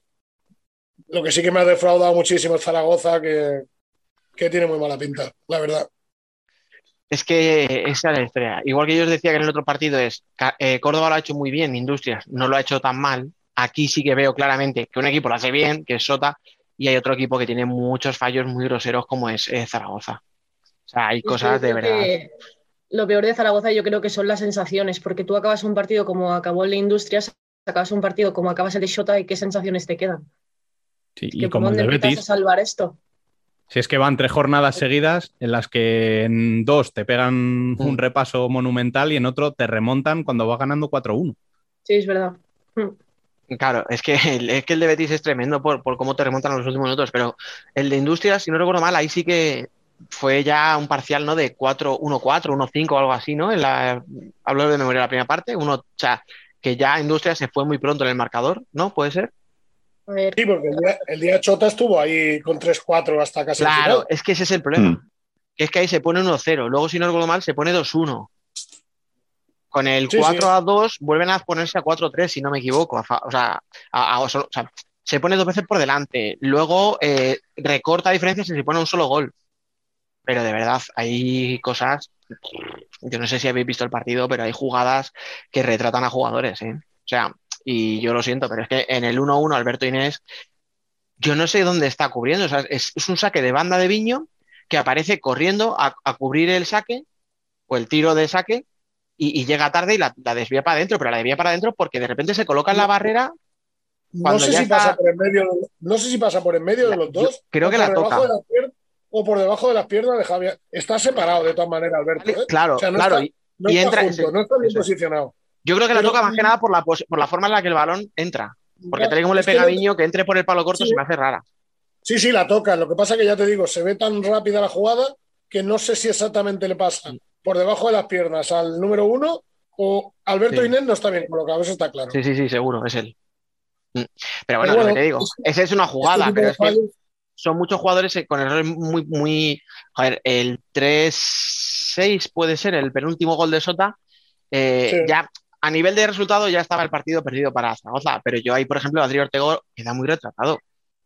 No me acuerdo ahora mismo quién mete el gol, pero baja el trote. O sea, están con portero jugador, eh, roban un balón Sota y bajan prácticamente caminando. O sea, te están viendo, ¿sabes? Por vergüenza, echa una carrera hacia abajo, aunque sepas que no vas a llegar, tírate al suelo, no sé, haz algo que se vea un poco de intensidad, pero no dejes que te metan un gol, pues eso, como meteríamos en el colegio, casi, casi caminando el, jugador de Sota, o sea, es que le veo muchos problemas. Y ya os digo, cosas individuales, eh, joder, se los hicieron de estrategia, se los hicieron en, contragolpes, eh, con pérdidas, o sea, el, día de industria, el día de industria es igual, hicieron goles de todo tipo de estrategia, de contras, de... Y sobre todo muchas contras, muchos robos, o sea, muchas pérdidas de Zaragoza y que acababan en gol, o sea que más o menos es, lo mismo que, comentaba Dani. Tiene, mucho uno contra uno en banda con Javi Alonso, ahí las pérdidas de Javi suelen ser dos contra uno en contra de Zaragoza y eso es un problema que deberían intentar solucionar y de momento no le están poniendo solución. Y, eso que yo, no, está, no está tampoco en, acertado de cada puerta, y ya te digo. Es que no siempre, claro, es que no siempre te va a salir la temporada que te sale el año pasado. Ya, pero es que han tenido la pérdida de Eloy, que fue un jugador muy, muy, muy importante, pero yo pensaba que con Dani Santos, Claudino y Piqueras, el cambio de ese 3 por 1 salían ganando. Sí que es cierto que, que Dayan Luca ha empezado lesionado y, y, era un jugador muy importante para ellos, pero ostras, es que le falta ser. Eh, igual que hablábamos antes de que el Shota siempre es competitivo, el Zaragoza no siempre lo es. Mm. Ese es el problema que tiene Zaragoza. Y eso que el año pasado fue la sorpresa, por eso, por lo que dices, las sensaciones que dejaron la temporada pasada, más los tres fichajes, yo pensaba que Zaragoza, lo que decimos, que es pronto para hablar, pero que, este arranque de Zaragoza es que es, muy negativo. Sobre todo por la Sí. Es muy raro, es muy raro, porque al final este, este Zaragoza se parece al de los años anteriores. Pero precisamente por lo que tú dices, Carla, de que el año pasado habían hecho una temporada muy buena, joder, David Marín lleva ya una temporada en el equipo, ya conoce un poco todo. Hostias, pensábamos todos ¿no? que iba a evolucionar un poco y al revés, ha involucionado. Y que David Marín había cambiado muchas cosas de Zaragoza para bien, que yo creo mm. que no se están viendo este año. Mm. Sí, vicios, lo que te digo, vicios de otros años, sí, sí. Bueno, y aparte de hablar de Zaragoza, en esa parte de abajo están también Burela y Manzanares. Eh, son los tres únicos equipos que no conocen aún la victoria y tú, Biel, de estos tres, ¿crees que es algo pasajero o que van a estar ahí toda la temporada? Yo, de Burela diría que es algo no tan catastrófico como lo de Zaragoza, porque Zaragoza venía de lo que comentaba desde la pasada temporada eh, histórica, por decirlo de alguna manera, porque nadie esperaba eso y al final fue algo, mm, un hito. Y, y Burela, pues un año más seguimos comentando esta dinámica que mm, parece que sí, pero al final no. Y, y sinceramente no creo que vaya a mejorar durante la temporada ni que vaya a tener un punto de inflexión. Y lo de Manzanares, em, creo que incluso hay que destacar esos dos puntos, porque todos sabemos lo complicado que es esa transición de segunda a primera, eh, que a todos los equipos al final se les atraganta, que lo normal es que el equipo que suba, uno de los equipos que suba es el que descienda. Y, y bueno, pues al menos ahora no, no está entre los puestos de descenso, que al final es algo anecdótico por el momento pero las impresiones que están dando creo que son mejores que las que se están viendo en Burela. yo creo que además de estos dos mm. puntos, lo que dices, ¿no? El plantar cara a un Inter o a un Jaén recién ascendido, yo creo que habla muy bien ¿no? del trabajo que hay detrás de en Manzanares. O sea que cuidado. Pues yo, yo, por desgracia, sí que veo a estos tres equipos eh, metidos en, en, la lucha del descenso. Ten en cuenta de que el punto que tiene Burela y el punto que tiene Zaragoza sale de un empate entre ellos, creo, en la primera jornada. Todo lo demás lo han perdido y. No me he dado cuenta de ese detalle, es verdad. Y fácil. Lo han perdido y fácil, que ese es el problema. Que no han peleado ni siquiera en ningún partido. Que yo recuerde, ¿eh? A mí de sensaciones, eh, Zaragoza y Burela, como habéis dicho ya vosotros, me dejan muchas peores sensaciones que Manzanares. A lo mejor también es donde les ponemos el listón. Porque a lo mejor a Manzanares, por nombre, tanto de equipo como de jugadores, no esperas que vayan a hacer un temporadón de 40 puntos y que se salven cinco semanas antes de acabar la liga. Pero, que Manzanares estuvo a punto, de, a punto, de, puntuar en Jaén, ¿eh? que, que, no es ninguna plaza fácil. ¿eh? No, no, muy le, casi le saca un empate a Jaén, le saca un empate a Inter remontándole un 0-3. Es verdad que el día del Pozo, bueno, pues fue un día malo, pero es que al final, hostia, si no le permitimos a un recién ascendido eh, que tenga un día malo contra uno de los grandes, pues tampoco. Y el empate a, Shota, que está sexto ahora mismo, ¿eh? Sí, sí. Y el empate en Sota, que parecía una cagada de Sota, y ahora resulta que Sota no está tan mal, efectivamente. Entonces, Manzanares por sensaciones es el único de los tres que te transmite un poquito de alegría. bueno, es que si Shota, si Shota no hubiera hecho esa cagada, como tú has dicho, entre comillas, estaría líder solo, con 10 puntos. Ahí está. ya lo has dicho tú todo. De hecho, es de, los pocos que, es de los pocos que no ha perdido, ¿no? Sí, sí. Bueno, el Pozo creo que... Ellos y el, pozo, el Pozo, sí. Es que estaba pensando eso. Son los únicos que no han perdido. Ojo, el Pozo, ya le tocaba, ¿no? Empezar así y, y aguantar, que es lo importante que ya tiene que ser la temporada del pozo, que siempre hablamos el pozo, el pozo y al final acaba cayendo siempre y, es que no le quedan, yo creo que no le quedan más oportunidades. Esta tiene que ser la temporada del pozo. Eh, es que tiene que serlo. Es que tiene que serlo, pero el año pasado ya tenía que serlo para mí. O sea, quiero decir. Ya, por eso que, es que al final siempre decimos, este año sí, este año sí. El año pasado ah, acaba, acaba, acaba el líder de la fase regular. Hostia, hostia, el pozo, a ver si este año, este año y va y te cae en cuarto. Pero no puedes comparar el pozo del año pasado con este, ¿eh? No, esto es mejor todavía, claro. Gadella, Tainán y Mati Rosa, ojo, ¿eh? Que estamos hablando de, jugadores de primerísimo nivel, ¿eh? De primera clase. por eso si cada año les pedimos un poco más al pozo, este año se les tiene que pedir muchísimo pues más. Incluso en la portería han mejorado, que si Juanjo no está bien, Molina es un gran portero. Es que, es que más no le pueden dar al pozo. Si yo es que al pozo lo tengo en el mismo nivel que el Barça, la misma plantilla. ¿eh? Mm. No, no, pero sí, o sea, el Pozo está... Yo soy un enamorado. Yo soy un enamorado de Tainán, por ejemplo, y lo está demostrando. Lleva dos jornadas y no se lleva tres goles. O sea, es un tío mm. súper competitivo. Además, Gadella, Gadella y Tainán, estilo Justosi, mil por cien. Y el otro, ah, un argentino. Con ellos dos, con Mati Rosa, eh, con Felipe Valerio, con Leo Santana, con Mateus. O sea, carácter no parece que le vaya a faltar a ese equipo, ¿eh? Eso digo, que este año sí o sí sea. Bueno, pues ya que mencionáis al pozo. A ver si es sí o sí. Digo que ya que mencionáis al pozo, vamos, vamos a hablar del clásico. luego decís eh, que ese partido es malo y estáis como locos por hablar de él. Si es que. bueno, eh, Dani, cuéntanos qué te pareció el partido. No quiero hablar de ese partido. y ahora pensaréis, ay, claro, como es de Inter, está enfadado. Estoy enfadado, con el partido en general. Sea, el partido me pareció muy flojo. Eh, hubo un tramo de la segunda parte que era, me dio hasta vergüenza ajena, o sea, que no eran capaces ninguno de los dos equipos durante tres minutos de, capaces de dar dos pases. Creo que lo dice, no sé, me acuerdo si es Santi Duque o Cancho en la narración, ¿no? Que dicen algo así como, hombre, si han dado tres pases, como asustados.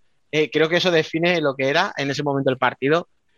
Y claro, dentro de que el partido fue una mierda, pues ole por el pozo, que al final se lleva los tres puntos, deja la portería cero, ellos por lo menos pueden decir, sí, vale, de puta madre, el partido fue una mierda, pero yo me llevé mis tres puntos que decían, llevaban cinco años, ¿no? Sin ganar un partido de liga en casa, o sea, a Inter, pues suficiente. O sea, el partido fue malo, dirán ellos, vale, sí, pero los puntos me los he llevado.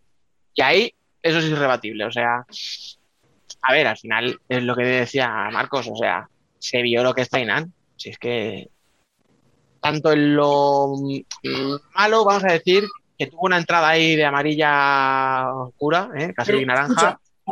Tainan, siempre va a hacer entradas de amarilla naranja en los entrenamientos incluso. O sea, eh, O sea, no, no vayamos a, pedirle. No, este no, no. chico ha venido, aquí a eso. No, pero escucha, pero eso es un partido. Es un, guerrero, es un guerrero, ya te digo. Ah, no, no, para ir a tomar un café. Sí, a mí es un tío que me encanta, pero que eso se te puede volver en contra, ¿eh? Mete los codos para llegar el primero a tomarse el, el corta. Claro. Pero es lo que te digo, cuidado, que eso en un partido gordo, en un partido de playoff, en un partido de copa, se te cruza el cable y le pegas una hostia a uno, te sacan la roja y te han metido en un lío. O sea, que a mí me encanta, si es un jugador que me encanta y es, o sea, y es lo que necesitaba el pozo, un tío con gol y resolutivo. pero que parece que se les crucen los cables, pero él es así, lo tiene controlado. ¿eh? Luego lo cambia, hablas con él y te dice, mister, estoy súper tranquilo, tú no te preocupes. Eh, te da una tranquilidad. Si yo muerdo tobillos, pero con cariño. Ahí está. Él marca, marca, marca, marca, pero marca con los, con los compañeros en el entreno. O sea, esos son de los que suman mucho cada ah. día. Porque, claro, hay que competir. Y, qué mejor manera de competir que si compites en los entrenos, en los partidos también. Y Gadella es otro. Es que ya te digo, yo, el equipazo que tiene el Pozo, es que no sé con cuál quedarme, ¿eh? con el Barça o con el Pozo. ¿eh? Fíjate lo que te digo. ¿eh? Sí, sí. El cuarteto este de brasileños que sacaba si me permiten, ¿no? lo de Tainan brasileño, ¿vale? Con Tainan Gadella, Leo Santana y creo que era con, no sé si con Rafa, bueno, me da igual, con Rafa Santos o con Felipe Valerio, es que agüita, ¿eh? Con ese, con ese quinteto. Y con Leo, con Leo con muchas ganas de demostrar, porque como decía en el vídeo del final del partido llorando, que había jugado 20 partidos en dos años, cuando es un jugador que está acostumbrado a jugar 30 35 minutos en todos los equipos que ha estado, ¿eh? Que Leo Santana es un pedazo de jugador, ¿eh? O mucho, ¿eh? Leo Santana. Mucho. Querido en todos los vestuarios donde, donde ha pasado, ¿eh? He visto un montón de mensajes de Lozano, de varios compañeros, todo el mundo que se lo merece y cuando gente de todos los sitios te felicita es por algo, ¿eh? Se lo ha ganado mm. también. Hubo mucho movimiento en redes cuando salió del Barça. Tanto de afición como de compañeros eh, diciendo que perdían un montón a nivel humano. Sí, o sea que es de esa gente que si le va bien, parece que todo el mundo está contento. O sea, no tiene, no tiene nadie que vaya en contra de él. O sea, no, no. no pero, pero yo soy contra jugadores así. Joder, que se cuesta. Pero aunque no juegue, la alegría al vestuario. ¿eh? Se me está bailando, se me está cantando con los bombos esos dándole por todos lados. O sea, aunque no juegue, eso, eso es muy importante. ¿eh? Y él pelea para jugar cada minuto. ¿eh? Pasa que las lesiones pues es otro jugador que las lesiones le han mermado mucho. Yo siempre pongo el ejemplo de Sergio Lozano. Yo si Sergio no hubiera tenido las lesiones que ha tenido, hubiera marcado, ya ha marcado una historia en el mundo del fútbol sala. Pero es que hubiera sido uno de los grandes ¿eh? de la historia. Eso te iba a decir, si, si, está donde está, con tres lesiones de gravedad, de estar ocho meses parado, imagínate sin eso. Imagínate, ¿eh? Lo mejor de Lozano es cómo vuelve cada vez que se lesiona, porque yo no sé vosotros, pero yo según qué acción le veo meter la pierna ahí, digo, ojo, ¿sabes? Y creo que el único que no tiene miedo es él. Eso te iba a decir, sufrimos más nosotros por esa rodilla que... Sí, sí, y él vuelve de cada lesión y, vuelve siendo el mismo jugador que, se lesionó, o sea, es que es una pasada lo de Lozano. Y a mí, lo que también me gustaría, mm, no sé si destacarlo, o porque es algo raro, ¿no? Que, que, uno de los grandes como Inter, que siempre ha tenido mucho de lo mejor de, de, de cada casa, como digo yo, los mejores brasileños, los mejores uruguayos, los mejores españoles, parece la selección española. Es que solo Igor Carioca eh, lo tiene como extranjero. Todo lo demás son, aparte de seleccionables, creo que todos han sido internacionales. Creo, ¿eh? No sé si, a Trípodi, que está lesionado, que es argentino, pero sí, salvo, salvo e Igor, sí, sí, sí, el resto son todos españoles. y el resto, todos, de hecho, casi todos han estado en la selección. Eh, algunos fijos, otros han estado algún partido suelto, sí, sí, o sea. Por eso te decía que yo creo que prácticamente todos son. Yo no recuerdo a Rafa López, si en algún momento ha estado. Rafa López también, ha sido, mm, muy pocas veces creo, pero ha sido internacional. Mm. Él y Paul, ¿no? A lo mejor. No, Paul Pacheco creo que también. ¿Sí? No lo sé ahora. No, no lo sé, dudo. A lo mejor algún amistoso hace. No lo sé. No lo sé. Pero escucha, pero escucha, que no parezca que decir que son todos los españoles, o sea, que tiene la media selección española es negativo, hombre, claro, si pensamos en España en el Mundial. No, he dicho, que sea negativo, he ya, dicho que ya. es curioso. No, no, sí, escucha, que hace en, los partidos, o sea, en los clásicos de hace ocho años, Inter era 80% brasileños, 20 españoles, el Pozo era 80 españoles, 20% brasileños y ahora se han intercambiado. Sí, sí. El Pozo tiene 8 brasileños e Inter está empezando a tirar de canteranos. Ahora mismo solo tiene a Raya y a Jesús García en la portería para cuando no esté Herrero, pero va a seguir intentando tirar de cantera y más con el filial ahí, en segunda. Pero bueno, pues es la nueva realidad, o sea, de los dos equipos. El Pozo pero, es algo curioso, pero es algo que se empezó a construir el año pasado también. Que no olvidemos el año de transición que tanto nos gustaba a nosotros. ¿Eh? ¿Cómo no lo pasamos? A bien le encantaba cuando lo decíamos. Sí, pero porque también nos interesa, ¿eh? igual que ahora la, selección, porque a Dani y a Rubén les encanta lo de no, por Inter, por Inter, porque se van preparar, les gusta cosechar. Y luego van a empezar en mayo empezar a repartir culpas, a repartir mensajitos. Y ahora empezarán. No, por eso no hablan ahora de Inter. No, pero joder, escucha, más no puedo decir de lo que he dicho yo en este partido. O sea, ¿será que me he tapado en el clásico? He dicho que hice una mierda de partido. O sea. Muy claro, además lo has dicho. Joder, tío, claro. Mira, voy a decir yo una cosa sobre ello, que es mm. que cuando en un partido de este tipo el mejor son el cierre y el portero, tienes un problema. Escucha, y el cierre, encima, es el mejor en defensa y en ataque. Por eso digo. Claro, o sea, es que, es que lo poco que hizo en ataque lo hacía Raya, que tiene narices. Porque hemos hablado muy bien de él y muy buen jugador, pero hombre, no es un jugador ofensivo precisamente, ¿eh? o sea, no es un Schumacher de la vida. Pero tampoco, pero, tampoco, era cierre. Antes hacía más eso, tirar las paralelas que tiraba este, el otro día. Antes hacía más. Ahora nos pensamos que Raya es cierre de hace 25 años. y es cierre hace dos años. Bueno, escucha, pero a ver, esto es cuestión, yo que sé, o sea, Pola en su día era un ala bastante que encaraba y tal, y acabó siendo un ala cierre y prácticamente cuando tenían que defender a un pivo tipo Ferrado se lo, le ponían a él, o sea, quiero decir que es Rafa López, Rafa López también. Mm. Otro. Rafa López se ha ido tirando, tirando hacia atrás tal como ha ido cumpliendo años y lo hace espectacular, o sea que, yo le recuerdo... este año ha fichado, el, Inter este año ha fichado muy bien. Ficha muy bien con, con Rafa, con Raúl, Paul. Yo creo que han fichado muy bien. A mí, fíjate, de todos estos, el fichaje que más me sorprende a lo mejor es el de Paul Pacheco, porque por el perfil de jugador que busca Tino, ¿no? Tíos muy rápidos, que sepan montar una contra eh, tal, presionar muy arriba. Eh, a lo mejor ese perfil me, sorprende un poco más. Pero mira, hay una cosa que si tú miras eh, Raúl Gómez, perdón, Rafa López, y son tíos que tienen un perfil al que ya tenía con Saldise, con Cecilio, o sea, tíos intensos, presión, transiciones rápidas, tiro, ¿Os acordáis, Dani, ¿os acordáis que el año pasado criticabais bastante el juego de 5 de Inter?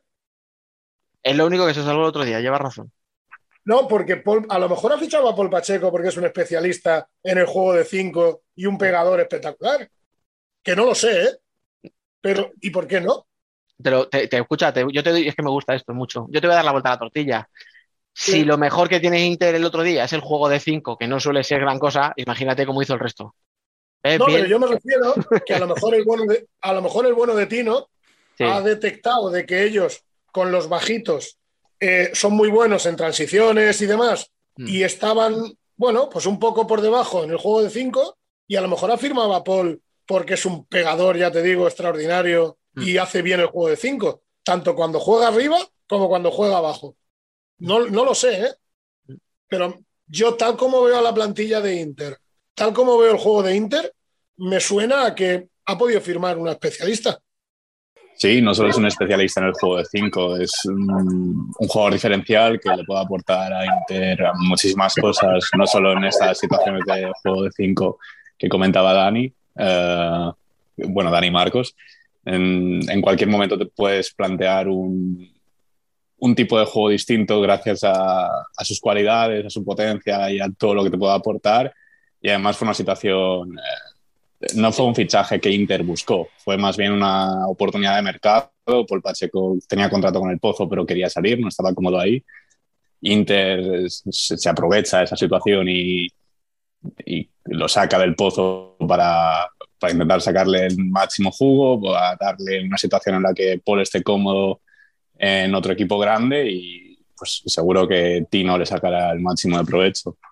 De todas formas, eh, al final, eh, Paul Pacheco tiene una posición que ya ocupa Borja, que ocupa Martel y que ocupa, que ocupa perdón, Igor Carioca. O sea, son cuatro jugadores y, vale, Igor es más regateador, Paul tiene buena pegada, Borja es más de construir. O sea, vale, son perfiles distintos, pero ocupan la misma posición. O sea, al final eh, es difícil de combinar a dos jugadores mm, que sean dos alas zurdos, pues imagínate a, a tres, ¿sabes?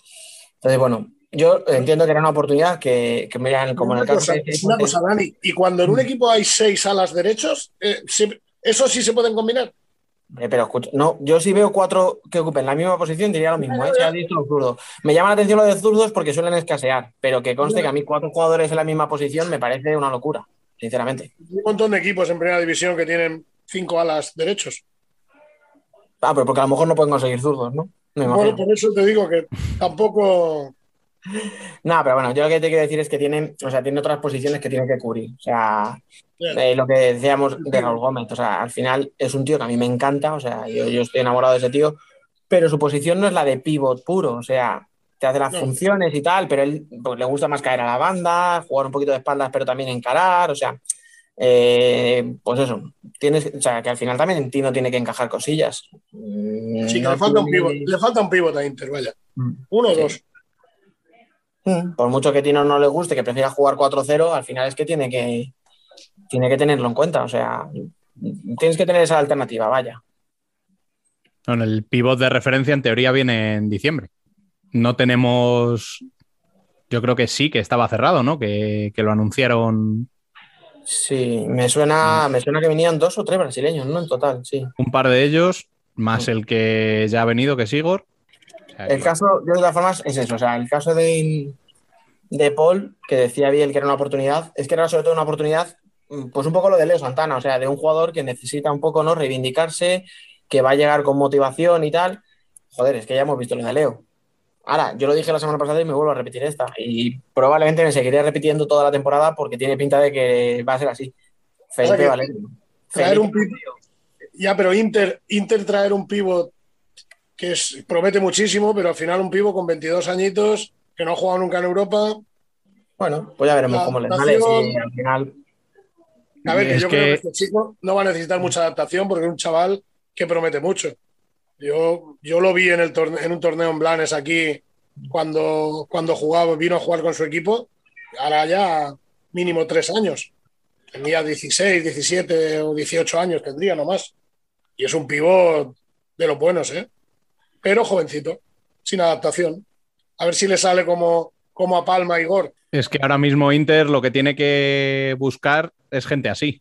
O sea, gente que venga con mucha proyección, que tenga mucho futuro por delante y quizá jugársela un poco al presente, porque es que no hay para más. Y nos hemos dejado para el final la clasificación de Barça y Levante. Lo hemos comentado así un poquito por encima antes, eh, pero han sido dos clasificaciones con sensaciones muy distintas y resultados también. ¿Qué destacáis de sus partidos?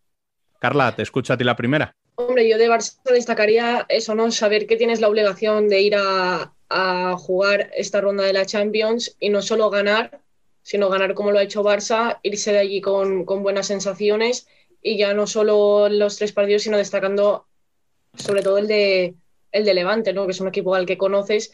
Y de ese partido no sé si destacaría la buena actuación de Barça o la mala imagen de Levante, porque estaban ahí, ahí. Y de Levante eso que te clasificas para, la Champions y lo que comentábamos antes, ¿no? que es una temporada muy larga, no te refuerzas bien en verano y, ahora te viene todo de golpe. Y, y en la Champions no puedes mostrar la imagen que muestras contra Barça, contra un equipo que conoces, y, el último empate, ¿no? Que el empate porque les valía, pero que era un partido que, que Levante tenía que ganar. Entonces yo creo que el Levante tiene que mejorar mucho todavía si no quiere liarla tanto en Champions como, como en la Liga, porque la Liga tampoco es que haya hecho un super inicio. Hombre, en la Liga no ha hecho un buen inicio. Eh, vamos a poner el, el paralelismo con, con, lo que le pasó a Valdepeñas, que después de una, de, un, de una temporada histórica al año siguiente volver a repetir lo mismo es muy, es muy complicado. Valdepeñas este año, eh, para que no le pasara lo del año pasado, se ha reforzado muy, muy, muy bien. Y sin embargo, Levante no lo ha hecho. Yo ahí sí que he hecho en falta de que, de que una entidad futbolera eh, representada, representada en Europa, que, que, eso es algo histórico, que no vaya uno de los tres grandes. Eh, es algo histórico y yo creo que no lo han sabido aprovechar. El Levante tenía que haber hecho un pequeño esfuerzo para darle mejores herramientas a Diego Ríos. Y estuvieron a tiempo también, porque lo de Alex fue, fue en verano, o sea, estaba el mercado todavía abierto, que, que podían... No, no, pero independientemente... Alex también. Sí, pero, yo creo que eso, eso, se nota también. Quizás con Alex también hubieran hecho, hecho algo más también ahora en Champions, tienes un jugador más. Pero con todo los respeto hacia Alex, que es un gran jugador, eh, no estamos hablando de un jugador top para marcar diferencias en Europa. Ya te digo que Alex es un buen jugador o podrá ser en un futuro un buen jugador, pero al final eh, lo de Esteban no se sabía, pero se, se rumoreaba, pero es que Levante no ha hecho nada, nada, nada para darle mejores herramientas a Diego para defender los colores del Levante en Europa. Ya te digo que es algo histórico. ¿eh? Yo ahí lo he echado mucho, mucho en falta, independientemente que se hubiera ido Esteban o que no se hubiera ido. Pero, mm, ¿por qué? O sea, la pregunta es ¿por qué? Porque sí que es verdad que... No lo sé, eso que ellos Claro, o sea, eh, el, ahora es verdad que tiene la lesión de Alex. Yo estoy un poco contigo, o sea, es verdad que era una rotación más, que tal y como está ahora mismo el equipo, le hubiera venido de perlas, pero tampoco me parece que fuera la gran solución. O sea, no, pero yo me refiero a eso, que a la Champions además, no sé las bajas que tenía, pero tenía dos o tres bajas, ¿no? O Rafa Osinta a última hora, me refiero que si vas a la Champions, además de no haberte reforzado bien, vas además mm. con bajas y acabas sufriendo, entre comillas. Sí, pero mm. a mí me suena más a fuera de aquí no juegan a futsal. con estos tenemos bastante para Europa. Me suena más a eso. Mm, Fíjate lo que no creo, ¿eh? no creo, no creo que no creo que vayan tan, tan confiados. ¿eh? Cuando, cuando ves, cuando miras Twitter, parece que, que, fuera de aquí no se juega fútbol sala. Somos los mejores en todo. Eso somos los tuiteros que nos gusta mucho menospreciar al resto, pero hombre, los equipos. para que veas tú, para que veas tú lo complicado que es, que al final el Viten eh, es un equipo bueno bielorruso, bielorruso y le estaba ganando al Levante. Sí. De todas formas, son cosas distintas, ¿eh? te digo. O sea, yo por un lado diría, vale, Alex García no me parece que sea la solución para un Levante que entra en Champions para sustituir a Esteban, pero también es verdad que Levante se ha metido en una main round en la que no tenía mm, la mitad del. O sea, tenía cuatro o cinco bajas muy importantes, ¿eh? O sea, eh, entonces, bueno, por un lado, ¿Alex era la solución? Creo que no. Por otro, ¿me preocuparía si soy de Levante por la imagen dada en Champions? Pues no excesivamente porque es verdad que yo creo que puede dar mucho más y cuando recupere jugadores lo va a dar. Es que, por ejemplo, Pedro Toro para mí es clave. Sí. ¿eh? Vamos, yo, yo creo que ya lo dije en su día, o sea, yo me lo hubiera llevado al Mundial, o sea, fíjate a qué nivel le pongo, entonces... No, pero si Levante, si Levante tiene una gran plantilla, Dani, yo lo único que, he hecho en falta... Pero son ofensivas. Sí, pero, pero yo lo que he hecho en falta es que, es que el club le haya dado alguna herramienta más a Diego. Sí, que era un año excepcional en el que vas a jugar Champions, que todos sabemos lo complicado que es y no tienes mejor plantilla que el año pasado. La tienes igual. O peor. Eso te iba a decir. Eso te iba a decir. O sea, al final pensar que cuando viene Alex García viene porque en Valdepeñas no le vale a, a, David, Ramos. O sea, quiero decir, tú vas a entrar en Champions, mm, fichar un descarte de Valdepeñas queda raro, ¿no? Y más cuando lo haces por un internacional como Esteban. No tanto por los fichajes que han hecho, sino por lo que comentaba Marco, la baja de Esteban y no ha sido capaz de o igualarle o incluso superarle. No, ha sido poco como nos da igual. Que lleva Juanjo, pues es un chico que no ha demostrado todavía, puede salirte bien, pero no ha demostrado que, que esté preparado, vamos, para un equipo así, no digo ya de primera, sino de Champions. Bueno, Juanjo sí que es cierto que cuando era infantil, cadete, juvenil, en el Barça se salía, pero luego fue a Peñíscola, no participó casi, se fue a Italia y se vino que tampoco participaba y ahora estaba jugando segunda B. O sea, con todos los respetos, que ya te digo que es un chaval que ojalá tenga toda la suerte del mundo porque tiene potencial, pero al final no te puedes ir a la Champions.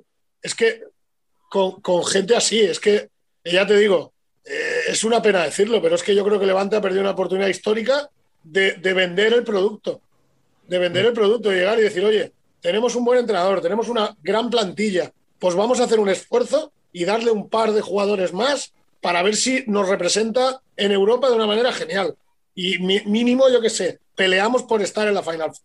Ya no digo estar, Pero claro, vas ahí, eh, no es que entregues la main round, porque al final has quedado segundo, segundo, tercero, y ahora te vas a enfrentar a Sporting, a Benfica o a cualquier equipo de estos, que pues va a ser mucho más complicado que si eres cabeza de serie y te tocan segundos y terceros y uno de la ronda preliminar. Y no solo eso, sino que es que encima ni siquiera te llevas tú la competición a tu ciudad. Claro. Porque es que la baza que puede tener un equipo como Levante, siendo debutante y demás, es quizá haber organizado esa Elite Round en Valencia y haber metido un pabellón eh, con la mayor gente posible ahí para meter presión al rival. Pero si encima te va a tocar, claro, si encima te va a tocar irte a Lisboa, pues olvídate. fíjate Sporting y Benfica, cada año piden todo, main round, elite round, final four, cada año, cada año, cada año, porque saben que es un plus para ellos. Y yo, Levante ni siquiera pide la, organizar. Pregunto desde el desconocimiento, ¿puede? Es que a lo mejor el pabellón no tiene las características para Quizá ese no, pero habrá otro. Bueno, la Fonteta. Que sí que puedan, claro. Pregunto, la, la, Copa de España se juega en la Fonteta. Y aunque no se veía bien, no se veía bien que criticabais mucho. Sí, sí, sí, sí. ¿eh? Y nos comíamos una banda entera. Joder, Marco, macho, dos años y sigo todavía con el rencor, no me lo saques. Eh, aparte de eso, hablabais de la confección de plantilla de Levante, se rumoreó durante bastante tiempo que querían a Drahovski. O sea, mal ojo no tienen. Ese era el salto que tenía que haber dado. Ya, pero por querer. ¿Quién a Drahovski? A ver. no, pero me refiero, o sea, ¿un equipo de fútbol de verdad no puede pagar la cláusula de rescisión que tiene? Sí. Pues o sea, si lo quieres. Y, puedes, se puede ayudar con lo que han sacado de Esteban. A eso me refiero, es decir, mm, ya que has sacado un dinero de un jugador, pues dicen, mira, si tengo que poner 50, 100 mil euros más, que son 100 mil euros para un club de fútbol.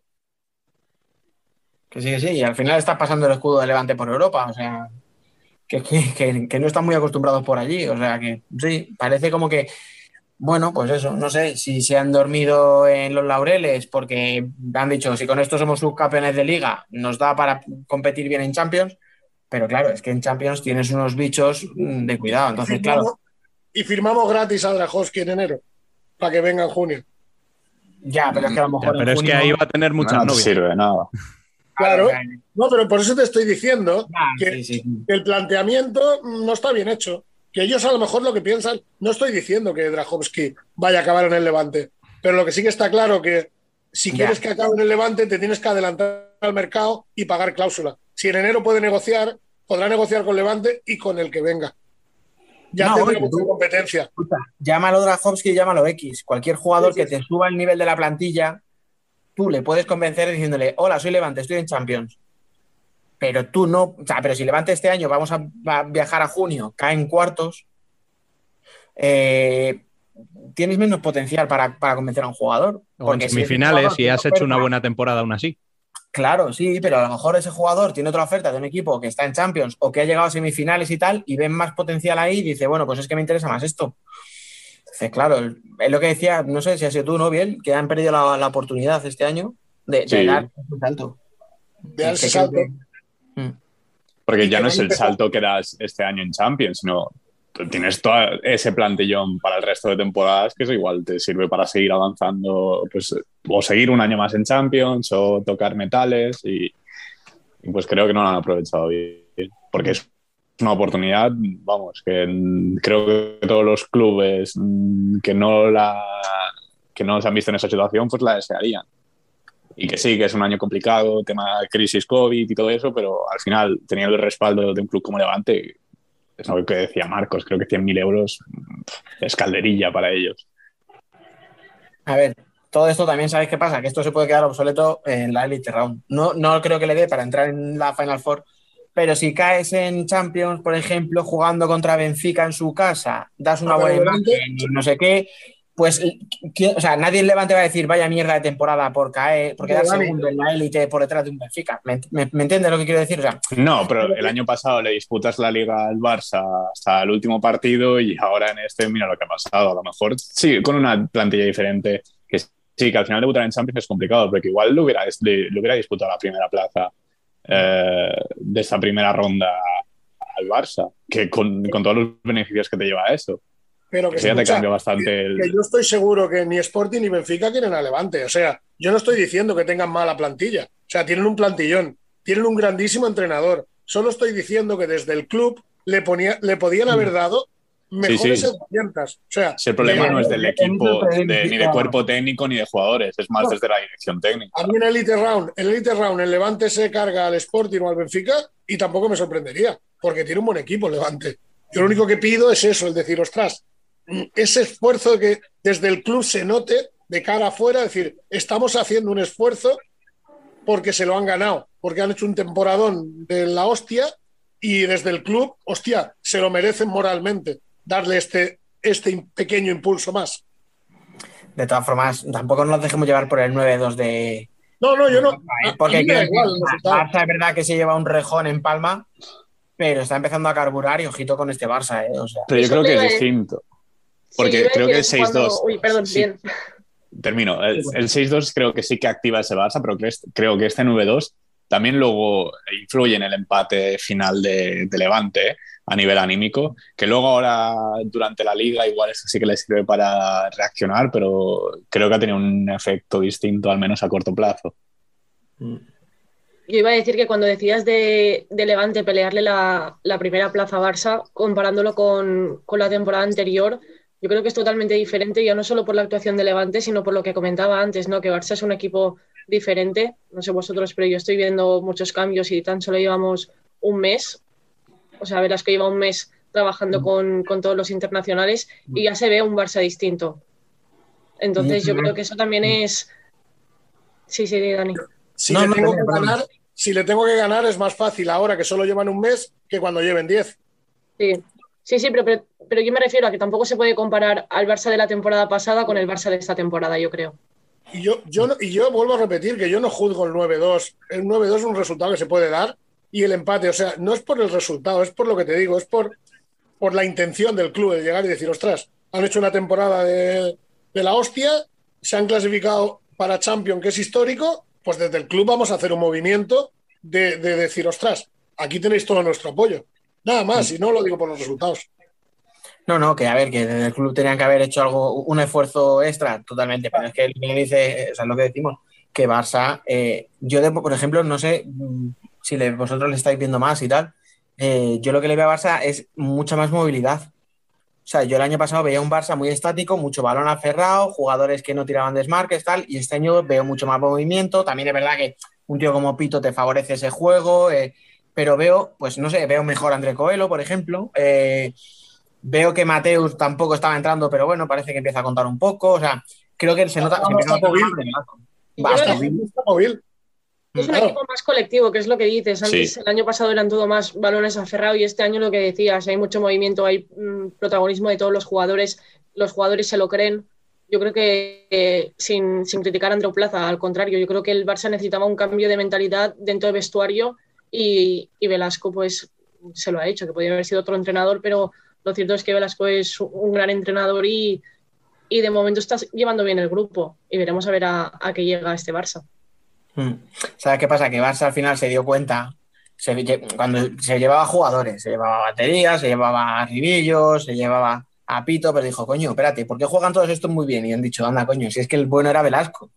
Si es que el que, el que hacía que todos estos jugaran bien era Velasco, entonces, claro, se han dado cuenta. Inter también se ha llevado mucho de aquí de Barça, ¿eh? que eso poco se habla en, en redes. Lo tenéis a Pacheco, tenéis a, a Eric, tenéis. Sí, sí, sí, yo lo he dicho, tres, de, tres ex de, de, A de López también. A Industria se lo podemos Ah, quitar a Guzmán. Es que aquí se habla mucho de una cosa, pero de la otra no, ¿eh? Y a Raúl, a Raúl, Raúl Gómez también. también. Sí. También, Sí, correcto. Sí, sí. pero no llegó ni a debutar con el primer equipo, ¿no? Bueno, bueno, pero lo ha pero criado. es de la cantera del Barça. Hombre, claro, nos ha Es la fastidiado. mejor generación que ha cantera del tenido el Barça ha pasado- B desde que, desde que yo estoy en el mundo. Claro, es que decir que un jugador ha pasado por la cantera de Barça es como decir que pasa por la cantera del Pozo, hostia, si es que tienen gente buenísima. Ay. Bueno, pues eh, quizá no ha sido el debate más alegre. Eh, ha habido equipos dejando malas señales, juego no muy atractivo en partidos en los que quizá debería haberlo. Pero bueno, tenemos alegría en Córdoba, eso seguro. Y lo importante es que la semana que viene eh, tendremos otra oportunidad de oro para resarcirnos. Así que, bueno, Carla, un placer tenerte por aquí esta semana. Nada, el placer es mío de, volver a estar aquí con vosotros. Marcos, lo mismo digo, siempre aprendiendo contigo, así que cuando quieras, ya sabes. Nada, un placer. Eh, ya sabéis que cuando necesitéis de mi colaboración, nada más me tenéis que llamar. Sí que es cierto que hace un par de semanas me llamaste y no pude acudir por, por compromisos que, que, bueno, que me he metido aquí en un proyecto como director. de ah, cuéntalo, cuéntalo, aunque sea así en el cierre. Bueno, es un equipo de fútbol, el Badalona, que lleva, bueno, muchísimos años de historia y hemos hecho una sección de, de futsal y estoy ahí de director deportivo y, y cuando me llamó Dani, eh, precisamente jugábamos ese domingo a las 7 de la tarde y, y, no pude entrar. Pero bueno, en cuanto me necesitéis, no habrá ningún problema, que yo estoy encantado. Que Dani sabe escoger ¿eh? cuando, cuando avisar a la gente para, para, venir al podcast. A mí me avisó cinco minutos antes del derby. Venga, vamos a sacar aquí toda la mierda, hombre. de verdad. Escúchame, si empezara a contar yo intrahistorias de, de, de los invitados, etcétera, nos tirábamos aquí. O sea, os parecería poco lo que os hago a vosotros. bueno, pues Dani. De, hecho, lo de Carla, perdón, déjame que lo cuente, es que mm, de hecho tardé en darme cuenta casi un día. O sea, yo la escribí justo antes de empezar el derby y tardé como no sé cuántas horas en decir, hostia, digo, pero si es que tú estabas a punto de empezar el partido, o sea, normal que estuvieras ocupada. Pero bueno, no pasa nada. Me llamas otra semana y aquí estoy, que es un placer estar con vosotros. Ahí está. Y Marcos lo que pasa es que es un sinvergüenza. O sea, como ha fundado una, club de, una sección de fútbol sala en un club histórico, ya le da prioridad a eso en vez de darnos a nosotros. la verdad que sí. Así nos va, claro. bueno, Dani, a ti te escucho en un momentito en Ellas son Futsal. Por supuesto. Y a ti, Biel, espero tenerte en la columna. Eh, me tendrás que aguantar una semana más.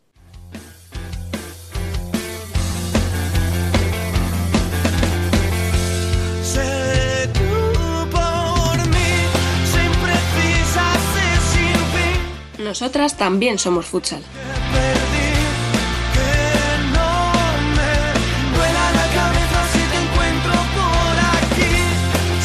Eh, podríamos mantener el tono pesimista de nuestro debate masculino, pero por fortuna en la primera femenina sí que vivimos partidazos, ¿o no? Hombre, eh, a ver, tenemos por ahí un 0-0 que rechina un poco. Pero bueno, sí hubo partidos muy intensos y que nos congratulan un poquito con el fútbol sala. Bueno, vamos a presentar ya a nuestro equipo médico habitual. Francaque, muy buenas. Muy buenas. ¿Compartes el pesimismo o disfrutaste de la jornada? El, masculino lo comparto completamente. O sea, no me corte las venas viendo a Inter contra el Pozo de Milagro. Aquí estamos para hablar de otras cosas. Efectivamente, ¿y en femenino? En femenino estuvo muy bien la jornada, muy entretenida. Bueno, y si tenemos por aquí a Fran, tiene que estar también Alba Herrero. Bienvenida, amiga. Muy buenas. Eh, yo no sé por qué no habéis aprendido a ver directamente el femenino y pasar del masculino. Si ya sabéis que es mejor. Es que no sé qué problema tenéis. Esto, es Fran, que se nos, sale Fran del guion. Le, ponemos un carril y el tipo se sale. es que era clásico, por eso, no por otra cosa. Bueno, vamos a entrar más a fondo con el análisis, porque esto ha sido así como una pinceladita. Y mm, tenemos a Futsi primero y Burela segundo ya. ¿Qué te parecieron sus victorias, Fran? Qué raro, ¿verdad? Fusiburela primero. Salta la sorpresa. pues mira, la de Burela más fácil de lo que yo esperaba. Yo esperaba, yo creía que el Sala Zaragoza iba a ofrecer más, más resistencia de la que opuso. La primera parte sí que estuvo Sala Zaragoza ahí en el partido, pero claro, la segunda ya, con la escasez de efectivas que tiene, Burela acabó la segunda parte al antojo.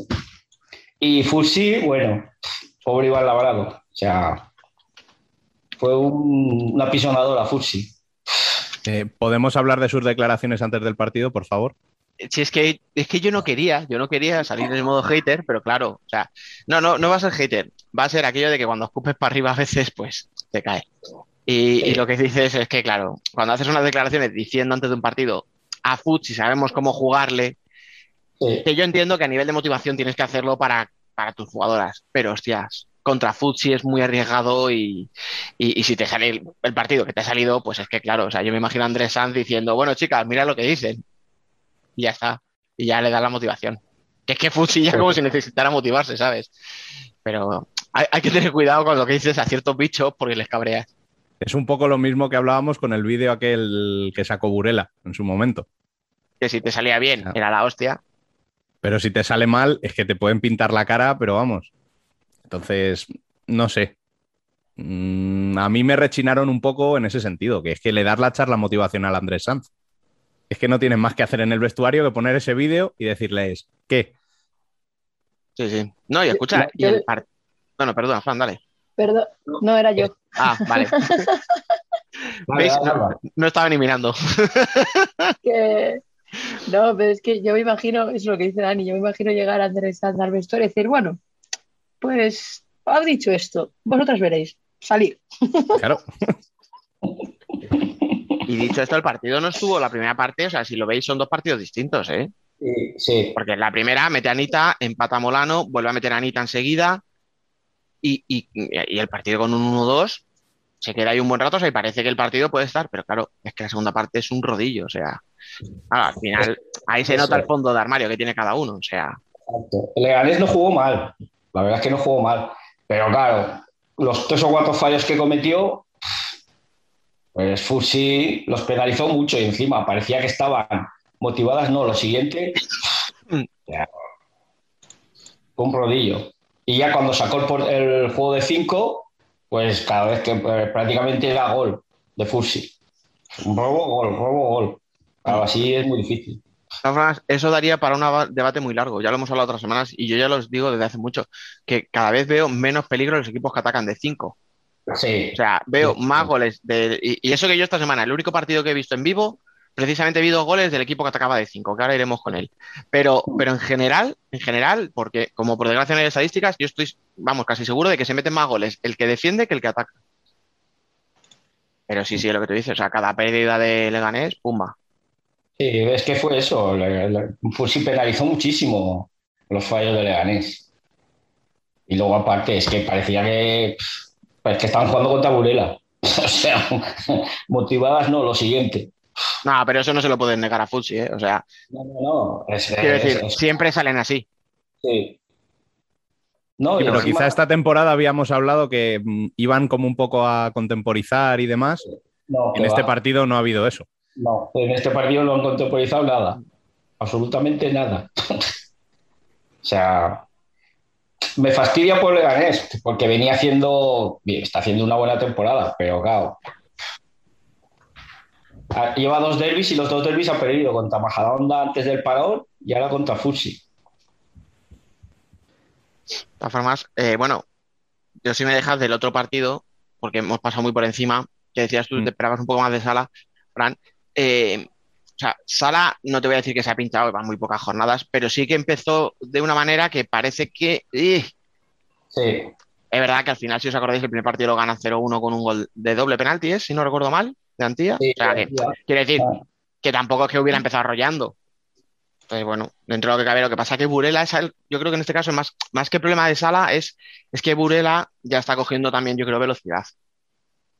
No, y aparte, ya, yo creo que ya está volviendo otra vez al modo, venga, vamos poquito a poco, pero cada vez, cada, cada minuto va subiendo, te va apretando, te va apretando, te va apretando. Te parece que no, pero, y claro, la segunda parte y si encima tienes pocos cambios, que es lo que le pasa a Sala Zaragoza, pues claro. no te da. Es que, es que en Sala, perdón, en Sala Zaragoza tienes siete jugadoras de campo, siete, o sea, es que no te da ni para completar dos rotaciones. y Burela te hace tres cuartetos, que por cierto, ya había vuelto Silene, pero es que encima volvió Jenny este fin de semana. Sí. O sea, ah, por, si hacía falta, algo más, ¿sabes? Sí, pues si necesitaban refuerzos. Y está por, por volver Irene Samper, que no ha debutado todavía.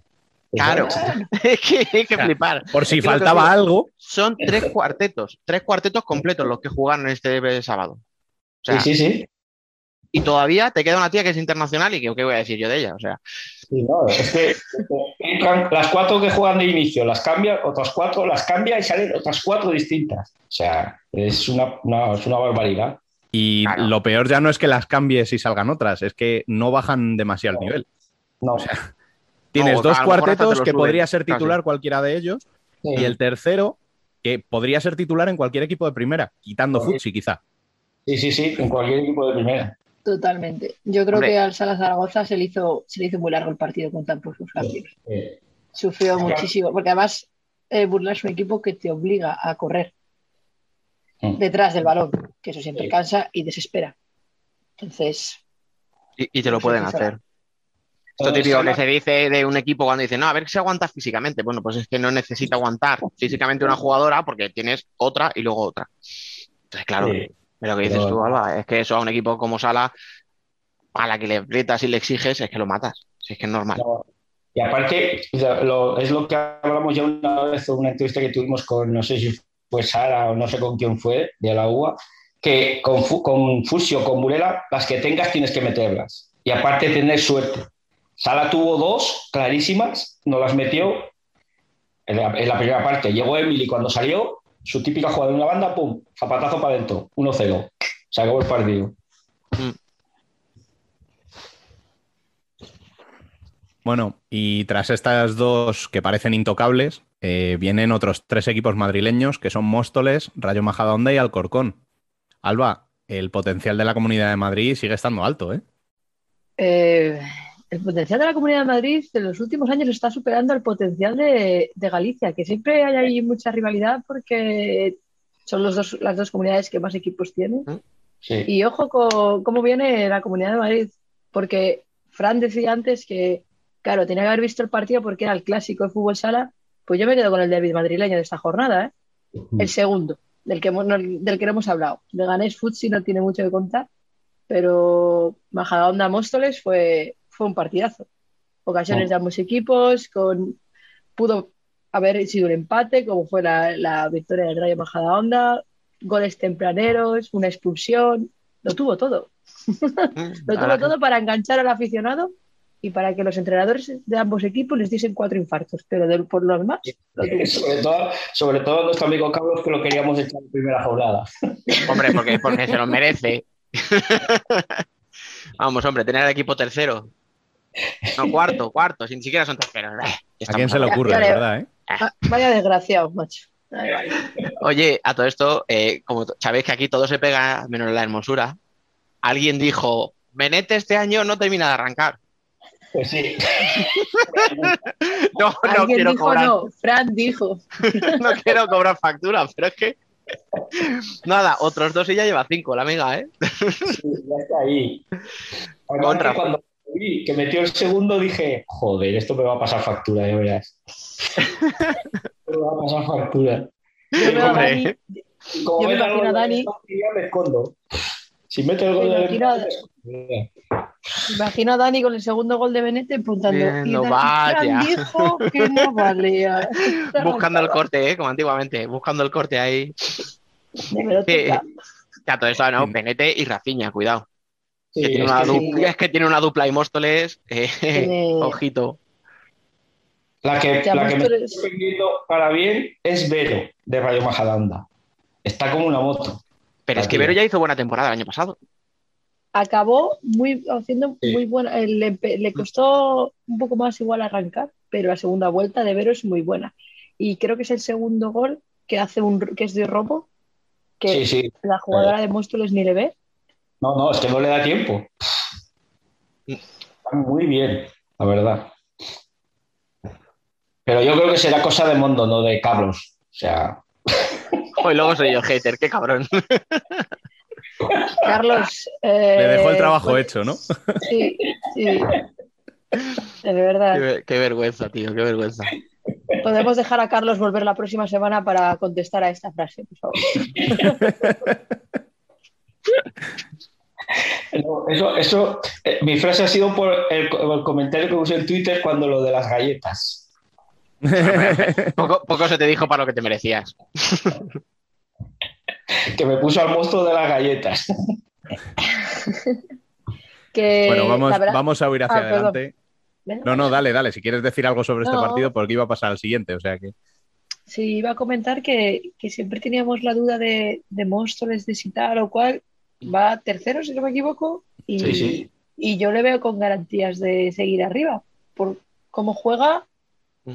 y por lo que dice Dani, que es que tiene dos jugadoras arriba que todo lo que tocan te lo van a marcar. Vamos, Sí. primera derrota de la temporada. O sea que. Sí, sí, Eso es. hasta ahora estaban invictas junto con Fusi. Por eso, por Por eso. eso, A ver, la cosa no es mentar a la bicha, pero una plantilla tan corta eh, reza porque no haya lesiones. Es la historia. Exacto. es el problema. Pero bueno, Ese es el problema. Bueno, y como decía, vamos a huir un poco hacia adelante antes de que se nos ensucie esto, que ya empieza a haber palos para un lado y para otro. Y vamos a hablar eh, del partido en el que estuvimos este fin de semana, ¿no, Dani? Hombre, que ya apetecía volver a los cantos. Y ahora, ya, ya después de dos partidos, el tercero a la tercera fue la vencida. Y a ver, el partido en teoría, eh, bueno, a ver, porque si digo lo que iba a decir, va a parecer que, como siempre, ¿no? Que el partido debería ser fácil para el Corcón, iba a decir. No, porque al final sí. juegas en casa contra un recién ascendido, lo que pasa que el Corcón, pues no nos olvidemos que está en reconstrucción, pero, pero, pero no por lo de siempre, o sea, ya no vamos a volver a, a las dos jugadoras de siempre, es que hay mucha jugadora nueva, alguna ha subido del filial, otras que han venido de segunda, o sea, que al final el trabajo que había que hacer, eh, yo creo que no está terminado, o sea, porque en cinco partidos, mmm, igual que decimos es precipitado hacer análisis de si este está bien, este está mal, por lo mismo, pues es precipitado pensar que un equipo ya está completo con su estructura, tal, que Elche, evidentemente, tiene que rehacer plantilla este año y encima tiene que adaptarse a una categoría nueva, ¿vale? O sea, que tampoco es fácil para ellas. Pero bueno, yo creo que Alcorcón tiene que adaptarse, tiene que a, la nueva realidad, tiene que. Vamos, no sé, yo creo que Pirulo en, ese, en, en esto lo tiene bien claro, o sea, él sabe qué tipo de juego tiene que hacer, qué tiene en sus jugadoras, qué le ofrecen. Y yo creo que lo está haciendo bastante bien. El partido al final es verdad que quien vea un 4-2 puede parecer que sufrió, pero el partido era un 4-0 claro y es Sí. lo que os anticipaba antes. O sea, realmente el único apuro que pasa al Corcón es cuando él se sale de 5, Sí. que es lo que os decía, que es el único equipo que, este, que, que- que he visto que de verdad, eh, hostia, es dañino. Porque Lo hizo, lo hizo muy bien. Pero muy bien, o sea, movió la bola muy bien. En la primera jugada que hizo metió el 4-1, eh, al poquito metió otra vez el 4-2, siguió apretando, o sea, Alcorcón no tuvo ocasiones claras, eh, no hubo, hubo un lanzamiento a lo mejor de, de 30 metros, pero poco más, o sea, que, que la movía muy bien, la movía muy rápido Alcorcón, o sea, eh, perdón, Elche. Eh, es verdad que yo a lo mejor ahí eché un poco en falta un poco más de movimientos desde el banquillo del Alcorcón, porque las cuatro mismas jugadoras estuvieron los últimos cinco minutos o seis, que al final cuando, de- cuando defiendes en inferioridad, eh, necesitas que, que haya ciertas transiciones entre ataque y defensa, ¿no? Para que cojan un poquito de aire. Y prácticamente las cuatro jugadoras se jugaron todos los minutos. O sea, de hecho, Aida y Claudia, si no me equivoco, juegan todo. Sí. Y son las otras dos las que hay una rotación, pero, pero bueno, quizá también ahí eh, entramos un poco en lo mismo. Al final hay unos automatismos y tal que con jugadoras nuevas te cuesta un poco cogerlos. Pero el partido para mí estuvo entretenido y lo que os digo, para mí era una victoria clara al Corcón que, bueno, la arregló Elche a última hora, que no, no lo hizo mal, pero le falta, le falta arreglar ciertas cosas. Eh, perdieron balones en transiciones que eran de, de 3 para 2, o sea, balones en superioridad, o sea, contragolpes en superioridad, perdón, que pierden los balones porque dan un mal pase, porque no saben a lo mejor, pues eso, atacaban tres y no ocupar bien los tres carriles, ¿no? Iba una por el centro y se iban dos hacia la izquierda. Cosas así que a lo mejor también te dice un poco que tienen que, que, ten- que terminar un poco de, de entrenarlo y tal. Lo que pasa que es lo que hablamos con estos equipos. Tiempo. Claro, eh, tienes, tienes que cogerle el punto a la competición, pero cógeselo ya porque si no, cuando lo cojas va a ser demasiado tarde. Es que, es que el problema es que la primera división no espera. Entonces, Mm. si no lo No. coges a tiempo, cuando lo quieras coger ya estás abajo del todo hundida. Ese es el problema que tiene Elche. Sí, y que la diferencia, siempre hemos dicho, la diferencia entre primera y segunda es muy grande y si cometes fallos, el segundo igual perdonan, pero en primera no perdonan. Entonces tiene que coger ese, ese ritmo y esa manera ins- instintiva de jugar, ¿no? Necesitas tiempo, pero te quedas sin tiempo, entonces es... Para Claro. mí el- el- la definición más clara de esto es el gol de Claudia. Que es un robo en salida de balón pegado Sí. al área. Sí, Sí, sí. O sea, es que eso en segunda división no lo sé, pero en primera hay muy pocas jugadoras que uno contra uno contra el portera, contra la portera, Mm. y con Sí. toda la portería para ellas, lo tiran Ah, claro. fuera o lo fallen. es un robo en a, 6 metros de la portería o a 7 metros de la portería y eso es lo que tú dices. O sea, es que no te lo van a perdonar. Pues Pero En segunda puede, porque en segunda no hay tanta. A no ser que cojas uno de los equipos de arriba, los demás te lo. Pero claro, es que en primera, cualquier jugadora mínima te, te, la va a enchufar. Mm, y al final, lo hemos hablado desde el principio, al final hay tres equipos que suben este año, pero hay otros tres que bajan. Y claro, los que están ahí, es que tú los ves y por nombres mm, dices, ¿quién puede caer? Que la Universidad de Alicante a lo mejor no está al nivel altísimo del año pasado. Y ojo que le saca esta semana un empate a Melilla. Pero aunque no esté al nivel altísimo, se me hace difícil pensar que va a pelear por el descenso. Ya, a mí también. Orense, Orense había ha tardado en sacar los primeros puntos, pero una vez que los saca y empieza a recuperar jugadoras es lo que estamos hablando. O sea, me cuesta creer que Orense va a pelear por el descenso. Entonces, si empiezas a quitar equipos, ¿qué te quedan? Sí. Las eh, tres. Eh, ellas tres y bueno. Y la eh, Peña, quizá. La Peña, efectivamente. Vale, el no parece que arranque, pero. La Peña me está dando la sensación de que le, va a costar. Es que pero Orense no. Sí, la Peña es lo mismo que Alcorcón. O sea, es un equipo muy joven, la Peña. Y encima Asquita Berta, que era la que movía el cotarro. Y, pues entonces es un equipo muy joven, entonces les va a costar mucho. Ese es el problema. Pero al menos tienen esa. Eh, no son nuevos en la categoría. No, no, no. Parten con esa cierta ventaja. Pero yo lo que dice Dani, Ourense le ha costado puntuar, pero es que la ha metido un 0-4 y va recuperando efectivos. Oh. La Universidad de Alicante no será la de otros años, pero a mí bueno, supongo que vaya, pasemos ahora a hablar de ellos, así que lo dejo. No, no, sigue. ah, bueno. Que me sorprende mucho porque, bueno, no sé si a vosotros, pero ¿habíais recordado algún empate a cero del Torreblanca? La temporada pasada había algún empate a cero del Torreblanca. No, no, no. Yo, no recuerdo. De hecho, no recuerdo un empate a cero. claro, la cosa es que yo creo que el Torreblanca le está faltando gol. Es que, es que acordaros, Acordamos, acordaros cuando hablábamos el año pasado de, no, no de Emily, sino decíamos, es que Villa, pero claro, para Villa, entre comillas, era muy fácil, entre comillas, ¿eh? no es fácil hacer goles, pero teniendo al bicho que tenía al lado, que acaparaba toda la atención, ella siempre aparecía, ¿no? Era un poco como indetectable, o sea, como ella iba tapadita, pero pum, y siempre aparecía para meter. Claro, pero ¿por qué? Porque Emily acaparaba mucha atención, entonces las defensas se centraban tanto en ella que Vía siempre encontraba espacio para, chutar. Pero claro, ahora es que ahora tiene la responsabilidad del ataque ella, o sea. Es que con Emily el año pasado llegamos a ver dobles y triples coberturas. Sí. O sea, tres jugadoras encima de ella. No significa que hay dos libres. Claro. Y, perdón, y Villa tiene mucha calidad, entonces si tú la dejas espacio y la dejas que tire, pues te la va a enchufar. Pero claro, tienes que generar ese espacio para ella. Entonces, por un lado tienes que Claro, tenías, tenías a una tía como Emily, pero es que a lo mejor tenías un entrenador como Marcio que te potenciaba eso.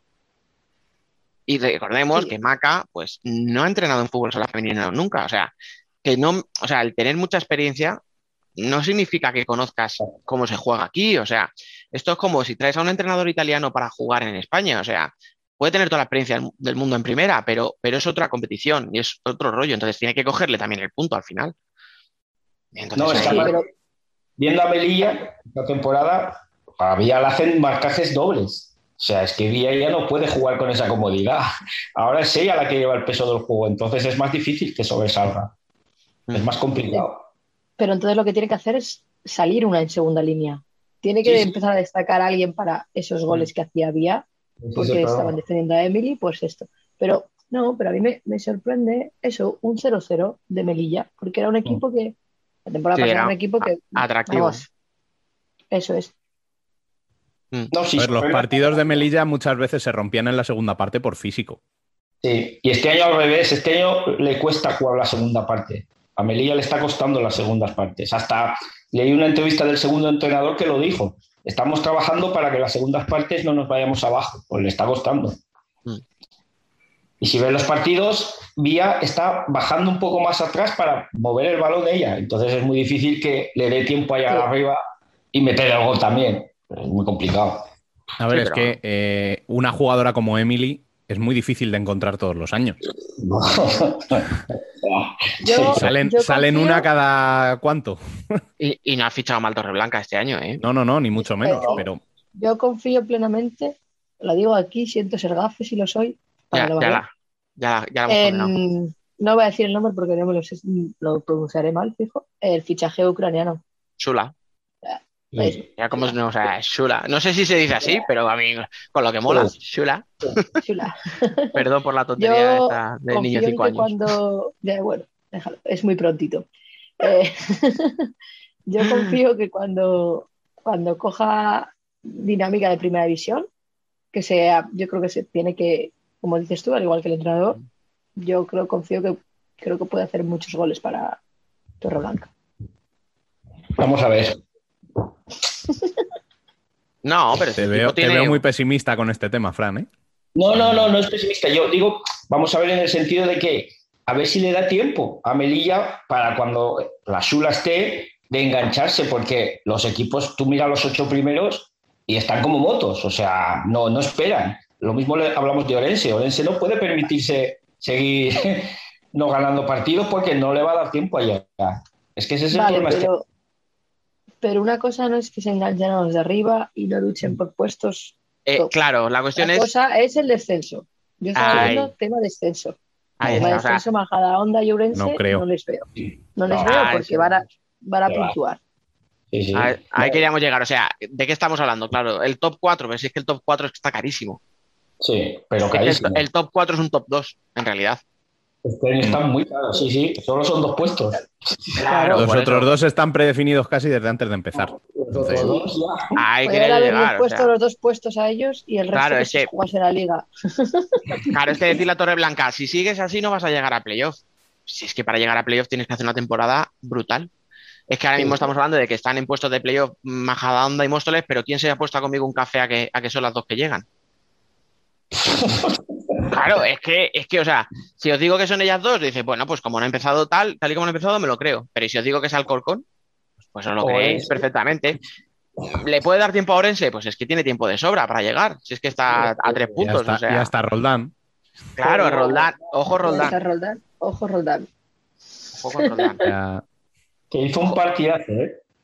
Y ojito a la niña esta que ha salido, Laura. No sé si habéis visto el, el de doble penalti que mete. O la revienta la escuadra. Yo es que tengo un problema con la zurda. Yo no sé qué pasa, que yo. Me recordó a, a Sol. A Sol, a Sol Pedrea me recordó.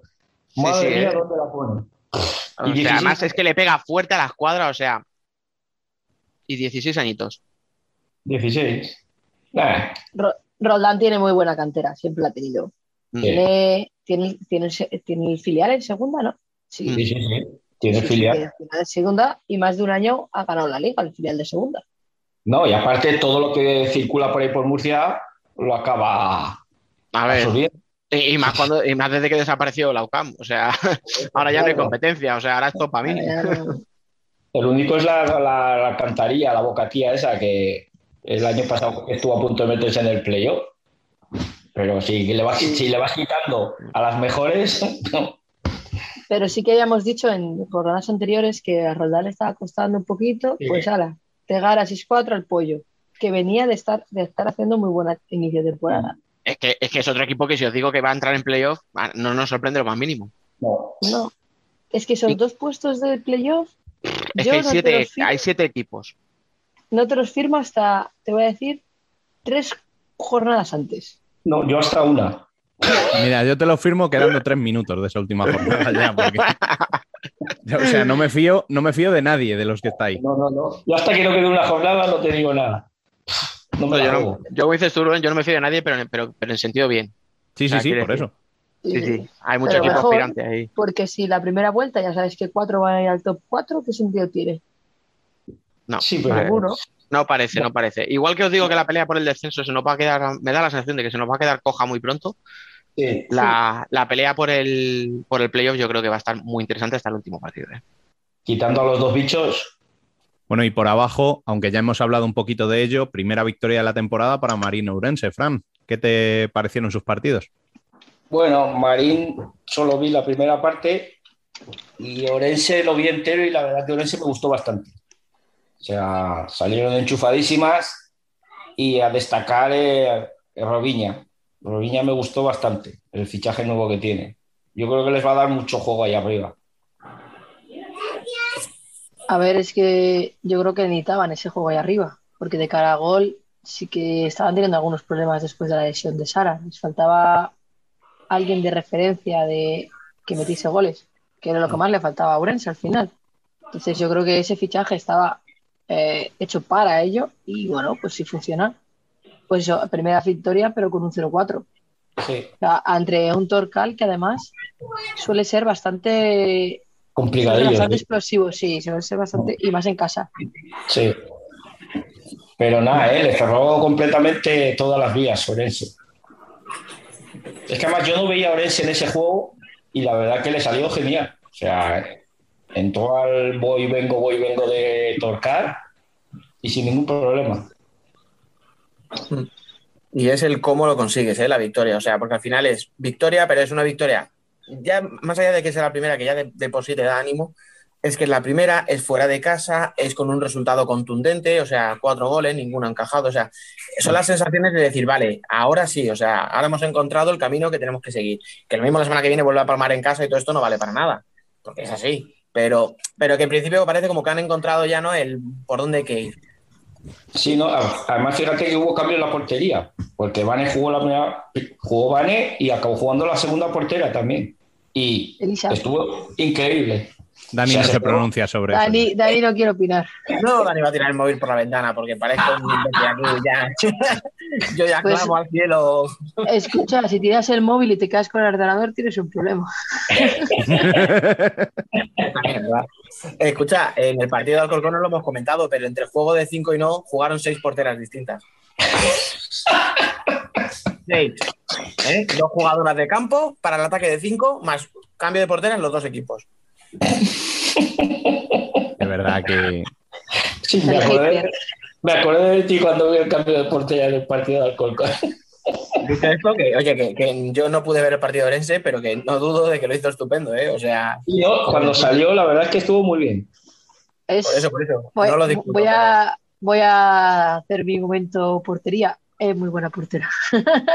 El, cuando estuvo jugando en Leganés, eh, eh, era, jugaba siempre, bueno, solían jugar mitad y mitad, como le gusta a Dani. Y, y la verdad es que tiene muy buenas actuaciones.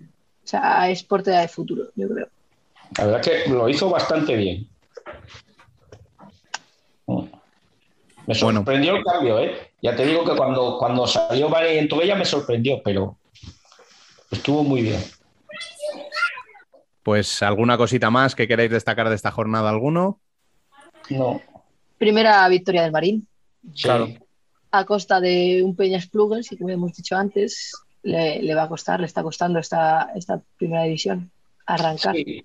La primera parte, los goles de Marín vienen de haciendo ese balón parado. Un córner, un saque de banda, y ahí estuvo un poquito flojillo la peña. Y claro, cuando quieres reaccionar, hacerle muchos goles a Marín es complicado. O sea, porque es un equipo que defiende muy bien. Golear a Y Marín. tiene, y cierta portera que es un poco buena, Sí, parece. Es, es nueva la chica esa, ¿verdad? La Sí. categoría. Recién ascendida. Escucha, pero que la, tú lo has dicho, Fran, defiende muy bien, ¿eh? O sea, obviamente Silvia es una porteraza, pero que no nos quedemos en que Marín se No, no. salva porque le tiran 40 veces y Silvia no, hace no, 40 no, no. veces. Cuidado. Es que Marín defiende muy, muy bien. poquitas Muy veces, ¿eh? Sí, defiende muy bien Marín. Claro, otra cosa es lo que tú dices, Alba. Si le tiran poco y cuando le tiran tienes a lo que tienes en portería, pues Claro. Bueno, Entonces es más complicado. Y es lo que hablábamos antes de la Peña, es que es gente muy joven. Es un equipo muy joven. Y sin Berta, la cosa va a estar.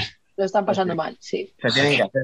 Sí, Se tienen que hacer complicado. lo que decíamos, porque aquí no- esto no espera. O sea, o lo haces. igual, que, igual que hablábamos de Alcorcón, que tienen que olvidarse ya de Vane Sí. y de, Y y de de- Irene, pues la Peña le pasa igual. Tiene que olvidarse sí, sí, ya sí. de Berta porque no va a volver. Sea, No, no, no. no es decir que es que la tengo lesionada y le he hecho en falta. No, no. Es que ya mm, olvídate. No, Tienes que buscar otra cosa. Entonces, sí. bueno, pues chicos, eh, os voy a dejar aquí ya para que os vayáis a hacer cosas. Alba, eh, disfruta de la familia estos días. Muchas gracias. Voy a trabajar un poquito, así aunque sea festivo, porque soy un poco pringada, pero me voy rápidamente. Tú, Fran, disfruta del tiempo de la península. Y de Zaragoza. Que... Eh, chispeando está, o sea, con eso te digo todo. Claro, una, una cosa, yo no me había fijado y es que Fran está en sudadera. Claro, ahora lo entiendo todo. es que sí, es que sí. Yo entiendo que tengas vínculos en Zaragoza, pero pudiendo vivir en Gran Canaria. También, no sé qué haces ahí, macho. Y, y a ti, Dani, vete a hacer cositas, anda. Venga, va, voy a hacer algo con mi vida.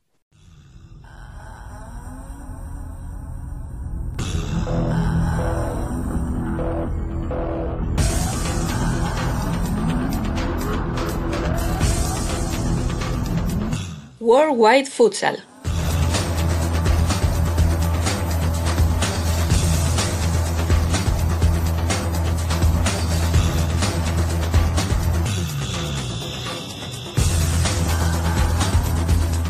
Muy buenas a todos, bienvenidos otra vez a Worldwide Futsal y bienvenido otra vez a David Candelas.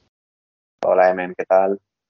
Estamos aquí para comentar lo que ha pasado en la ronda principal de Champions League y bueno, analizaremos uh, un poquito también lo que podrá pasar en el sorteo para la ronda elite que ya se tendrá lugar eh, este miércoles en la ronda principal más o menos ha, pasado lo que nos esperábamos. Aparte, el grupo, desgraciadamente, siempre es el grupo de Pesaro el que nos da las mayores emociones. Los favoritos para la victoria final han pasado, bueno, con alguna dificultad eh, más de lo previsto, sobre todo, hablo sobre todo de los eh, portugueses con, en el primer partido, que se vieron un poquito quizá todavía con eh, resaca mundial y luego se han despertado en los otros dos partidos.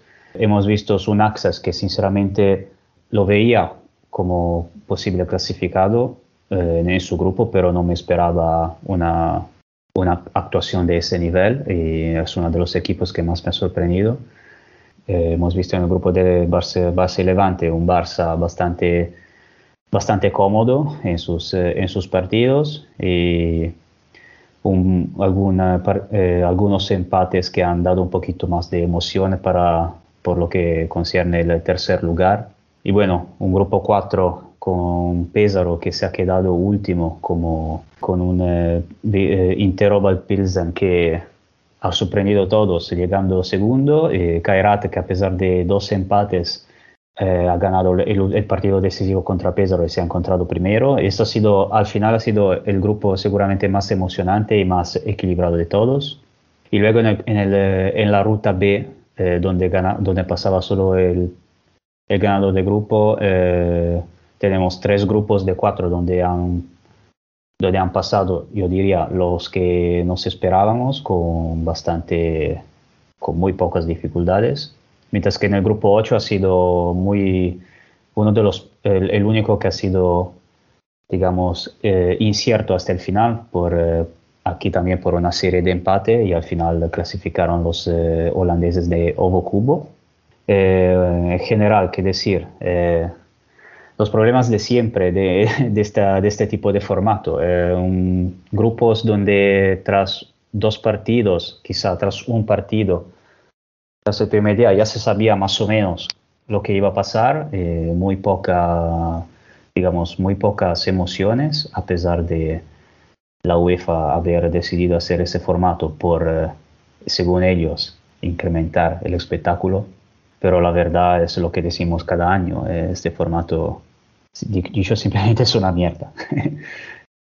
no, Demen, agradecer a Levante, eh, Pésaro, ¿no? y esos equipos que nos han facilitado algo de emoción en esta ronda principal, que como tú dices, como entran 3 de 4, tampoco tiene mucha emoción. Fíjate lo que hubiera sido si pasasen dos de cuatro solo. El Levante podría haberse quedado fuera y el grupo de, de Pésaro, Tiumen y Kairat habría sido todo un espectáculo.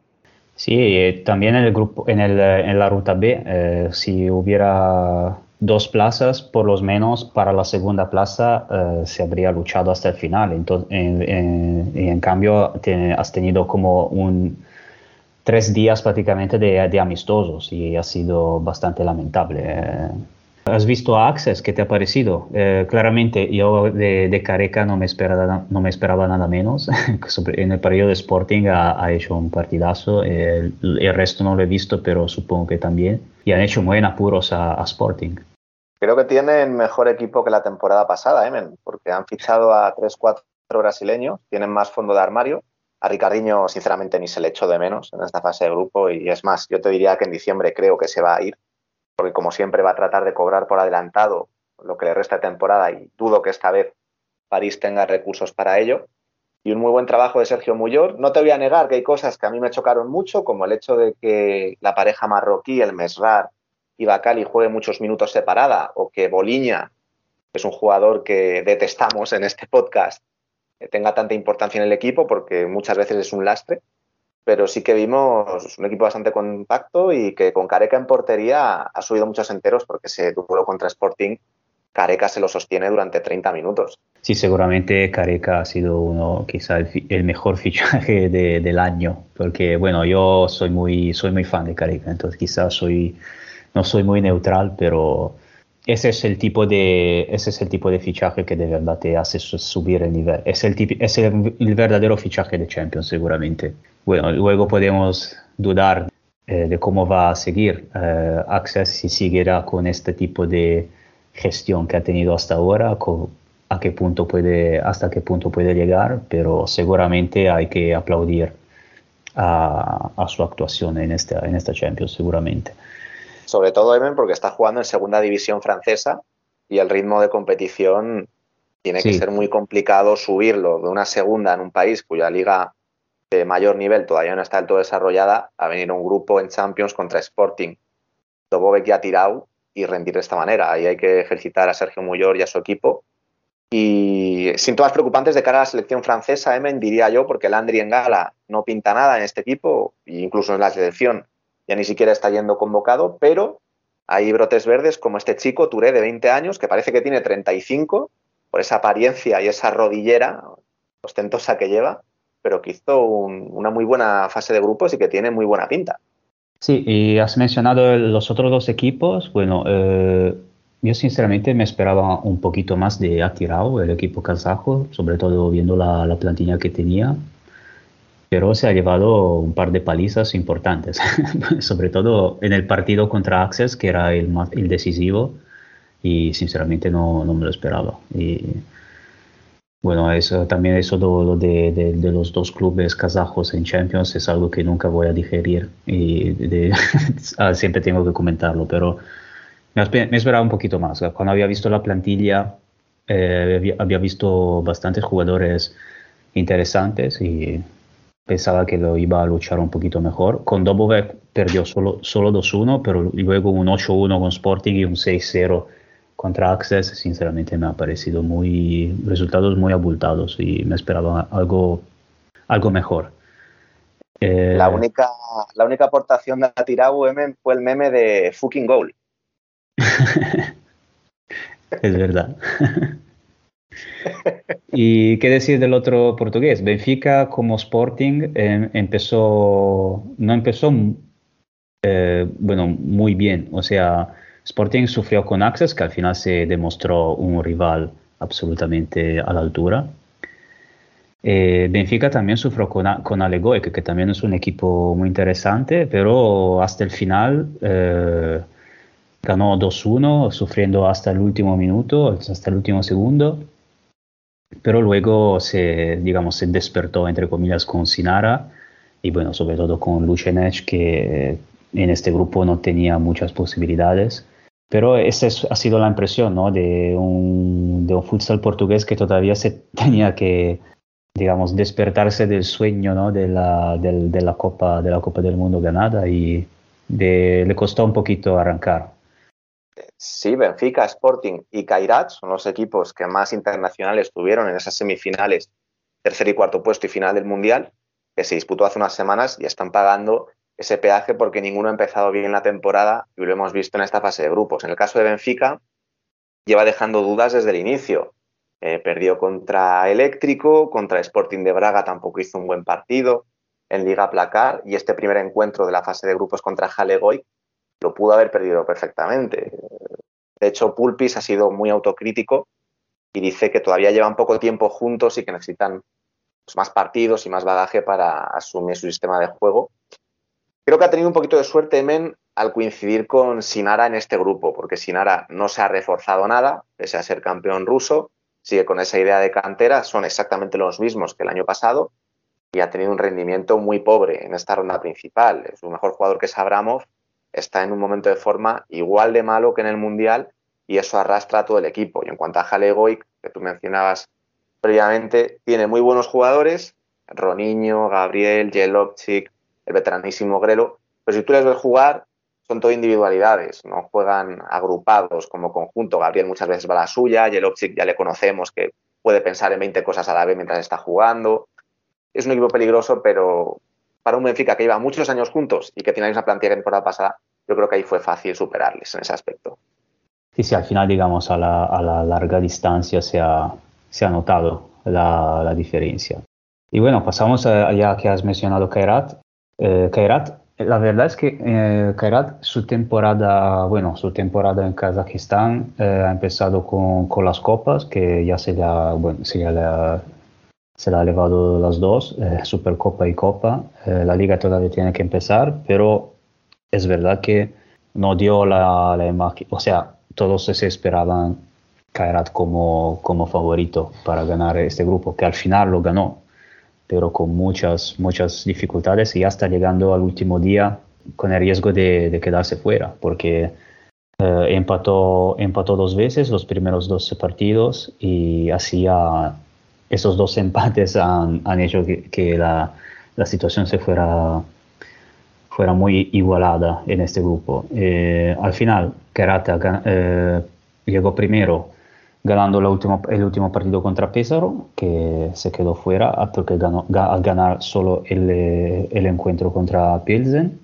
Pilsen que empató con Kairat el primer, el primer partido y sobre todo ganó contra Tumen el segundo y se encontró encontrarles como segunda, segunda de grupo y Tumen que, que al final eh, pasó como tercero. Digamos que aquí se ha visto la verdadera sorpresa la verdadera sorpresa de, esta, de este main round. Sinceramente, una gran decepción para Pesaro, que, bueno, como, eh, como suelen hacer, se, se, dan la culpa a árbitros o a posibles eh, entre Pelzen y Tumen, pero sinceramente ha sido, ha sido muy decepcionante. Eh, la, la, ausencia de Borruto, que tenía sanciones desde la bronca con Bruno Coelho del año pasado, eh, claramente ha, ha, influido. También tenían algún, algún problema físico algunos jugadores, pero yo no creo que, que pueda ser excusa. Si superar la ronda principal tenía que ser el objetivo mínimo para, para un equipo así. Para, y luego para intentar ganar el grupo de Elite Round. Y ahora, bueno, tampoco ha superado la, ronda principal, así que no poco que decir.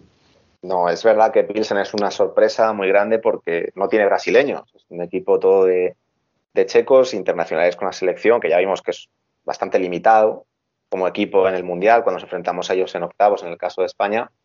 A mí sí que me sorprendió muchísimo que Pilsen derrotara a Tiumen, porque el conjunto ruso para mí era el que mejor juego estaba desplegando en ronda principal hasta ese tercer partido, pero no puede haber paños calientes porque Pésaro en el momento que tú eres sede en ronda principal y pasan tres de cuatro equipos, tienes que entrar. no, no puedes echarle culpas ni a árbitros ni a biscotos, sobre todo porque a Tiumen no le beneficia en nada dejarse ganar contra Pilsen. Ellos ya sabían que iban a ser sede, porque esto seguro que lo tenían atado desde hace días, y ellos, para ellos ser sede y si hubieran sido primeros de grupo, imagínate lo fácil que lo hubieran tenido para entrar en Final Four. No creo que se hayan dejado ganar ni que hayan tenido ningún acuerdo con Pilsen para dejar fuera a Pesaro, ni mucho menos. Es una excusa más y que el fútbol sala italiano debería plantearse porque realmente, eh, decías tú, no entiendo que haya dos equipos kazajos en Champions. Es que si los equipos italianos no llegan ni siquiera a ronda élite, los coeficientes no van a subir nunca y siempre va a haber un único representante que incluso puede ir por el path B, por el camino B, como ha pasado en años anteriores.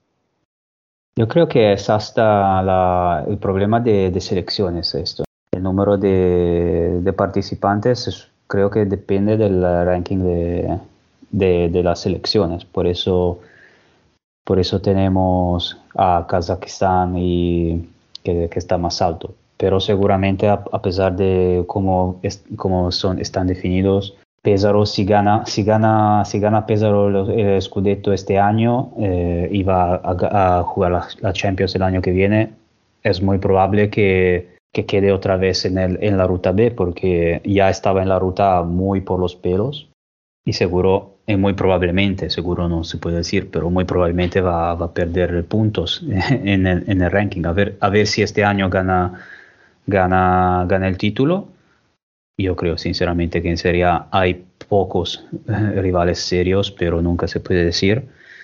Y a ver qué pasará. Pero sí, seguramente ha sido una, una, una, gran, eh, una gran decepción. Y bueno, eh, para en, en, los grupos de la, de la ruta, como ya has dicho, eh, tenemos a, eh, a que ha, que ha ganado su grupo sin, sin demasiados apuros, con tres victorias.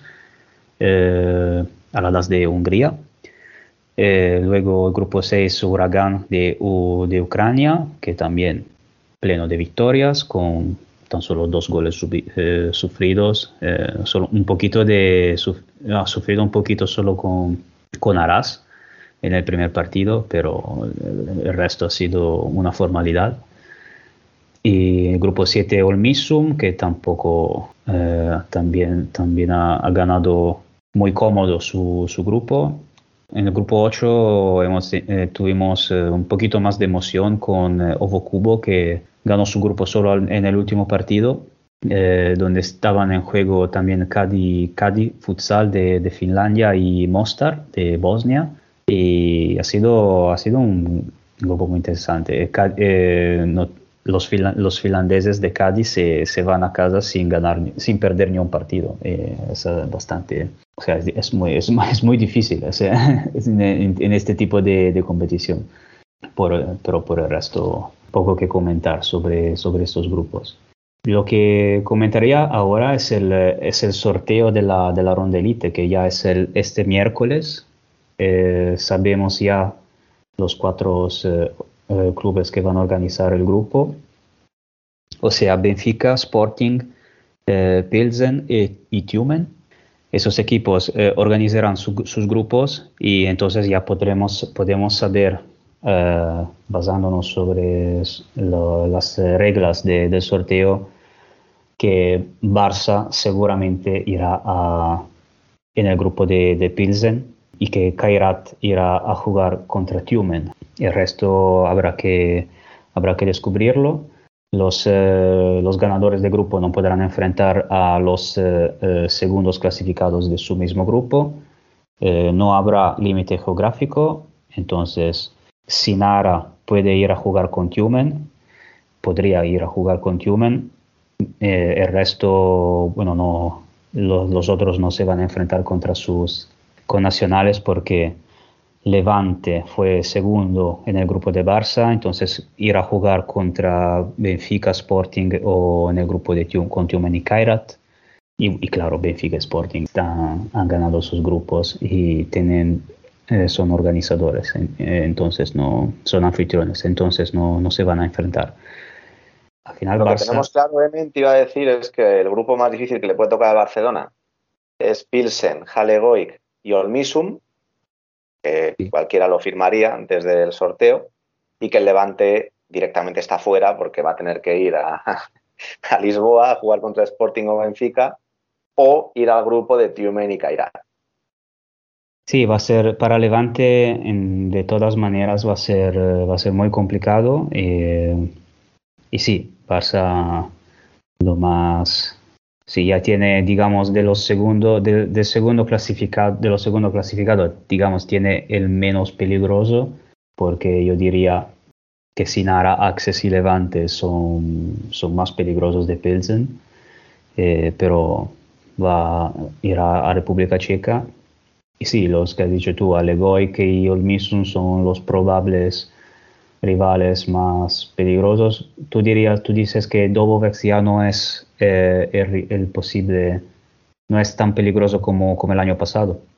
Mm, no, a la altura de Halegoic o, Misum no, porque Jalego es lo que hemos hablado antes, tiene muchas individualidades y si el día lo tienen bien, se han levantado con el pie derecho, te pueden ganar y en cuanto al Misum, con ese juego tan físico, tan duro, de jugadores de balonmano con arbitraje UEFA, metiendo tobillo le puede complicar al Barcelona más que un Dobovec que sí juega duro, pero no tiene el talento que puede tener Jalego o el Misum. Sí, digamos que las posiciones 3 y 4 no, no hay, digamos, equipos que pueden dar muchas, pues, eh, muchos problemas a, los primeros, pero a ver, como has dicho tú, Alego y el Misum son quizás los más, los más peligrosos. Y bueno, ya veremos. Eh, ojalá estar en Lisboa en este momento con dos, con dos grupos de cuatro de la Champions y con los, y con los palacios muy, muy cercanos uno de otro. Sería, se podría ir de uno a otro en media hora. Eh, envío muchos mucho a, los, eh, a los portugueses en este momento. Tengo curiosidad por ver cómo lo han hecho, porque siempre piden organizar o la Final Four o la ronda élite en el Altice Arena, que es el pabellón de, de más aforo que tienen en la capital portuguesa, y siempre está ocupado. Siempre hay un concierto, hay una exposición, hay una competición de algo, y como los eh, pabellones de Sporting Benfica son tan pequeños, la UEFA siempre les dice que no. Entonces yo quiero ver cómo lo han hecho este año para que dejen a los dos a la vez, además. Lo mismo lo hacen hasta en el mismo pabellón, lo cual me chocaría bastante ya que serán grupos distintos. No, eso no creo. Quizá para la ronda elite le vale también sus palacios. Yo he estado en los dos y bueno, el de Sporting, yo creo que una ronda elite lo podría, la podría organizar tranquilamente allí porque es un, es un muy buen, es muy buen palacio. El de Benfica quizás es un poquito más pequeño, por lo que, por, si, si no recuerdo mal, pero yo creo que una, una ronda elite la pueden, la pueden organizar tranquilamente por ahí para quizá una, una Final Four sí es, es, otro rollo, es diferente, pero, pero una ronda elite yo creo que tranquilamente, ojalá, o sea, si, si, si, si fuera un, un Lisboeta, esperaría que lo hicieran en horarios diferentes para poder ir a, los, a, todo, a ver los, todos los grupos, pero no creo que lo, no creo que así. Bueno, quizá en días diferentes sí hasta, hasta en días diferentes, pues, sería, sería un lujo seguramente. Bueno, veremos qué, qué grupos saldrán y nada, nos, no, nos queda, solo tenemos que, que, esperar. Y recordemos que luego la ronda elite se disputará del 30 de noviembre al 5 de diciembre, o sea, un poquito más tarde del, de, lo, de lo usual. Y nada, luego veremos cómo, cómo se formarán los grupos y, y comentaremos esto también. Nada, David, otra vez, eh, muchísimas gracias y hasta la próxima. Nada, Emen, gracias a vosotros. Un abrazo.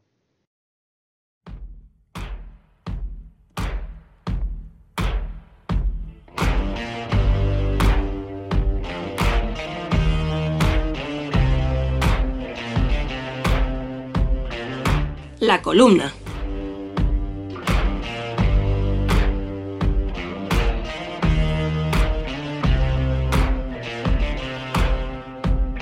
El miedo es como la materia, ni se crea ni se destruye, se transforma. Cambia en uno mismo con el paso de los años, del miedo a mirar debajo de la cama al miedo a recibir una carta de la DGT o de Hacienda. Cambia también según las personas. Miedo a la sangre, miedo a los truenos, miedo a la noche, miedo al mar, miedo a las palabras, miedo al silencio. Si hasta hay quien habla de panfobia, entendida como miedo a todo, y de la fotofobia, es decir, el miedo al miedo. Pero el que se lleva la palma es el miedo cuando lo tienes todo, los hombres eran locos, sufrían cuando eran felices por miedo a perder la felicidad, escribió el novelista argentino Roberto Arelt. Diego Justozzi, que últimamente va a masterclass de filosofía en cada rueda de prensa, dio una lección antes del clásico. En la previa del partido, donde en otras ocasiones sacaría pecho palomo y aumentaría el nivel de testosterona, habló del miedo, sin dejar de lado la ilusión de afrontar un partido de esta magnitud a estas alturas de la temporada. Al final, un héroe sin miedo es un héroe muerto. El día 31 de octubre es la noche del miedo.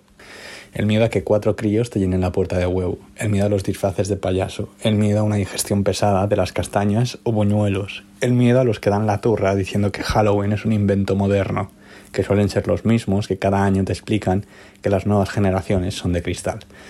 Y luego están las películas de miedo, que se parecen bastante a levantarse cada lunes. Te dan ganas de quedarte debajo de la manta, pero no sabes por qué, sigues hacia adelante. Y es inteligente reconocer el miedo porque forma parte del día a día. Perdemos el miedo o lo incorporamos a la rutina de cada día, que viene a ser lo mismo que perderlo. El miedo es como ciertos comentaristas. Están ahí, de fondo, parece que no molestan, pero cuando se callan por un momento se nota lo nocivas que son. En el fútbol sala reciente todo da miedo. Está el miedo a que un rebote introduzca el balón en tu portería, el miedo a que falle el portero, el miedo a que un entrenador sea cesado, el miedo a ser el primer jugador en reconocer ser homosexual. Si la cifra es irrisoria en fútbol, en fútbol sala es nula. Al final todo se trata de lo mismo, el miedo a perder. Por eso, en la vida y en el fútbol sala siempre te queda el empate. A priori, nunca saldrás al partido dispuesto a buscarlo, pero siempre te salva de los peores días. Nos marchamos con la sensación de que esperábamos quizá más de esta semana por una parte, pero con la alegría por ver a Córdoba en lo más alto de la clasificación y a los dos españoles clasificados para la siguiente ronda de la Champions. Y es que, cuantos más equipos impliquemos en la pelea por el título, más apasionante será nuestra liga. Por eso, aunque solo vayan cuatro jornadas, queríamos reconocer el esfuerzo de todos esos equipos que luchan por salir de abajo y que lo consigan o no, el esfuerzo es innegable. Concluimos así nuestro octavo programa de la tercera temporada, recomendando, como la semana pasada, que os paséis por nuestro canal de YouTube, que hay una sorpresa muy pero que muy entretenida, y que nos sigáis en nuestras redes sociales, en las que nos encontraréis como Futsal Corner con barra baja al final, y en nuestro canal de Telegram, en el que seguimos charlando de lo que pasa en el mundo del futsal. Volveremos el martes que viene. Hasta entonces, y como siempre, sed felices.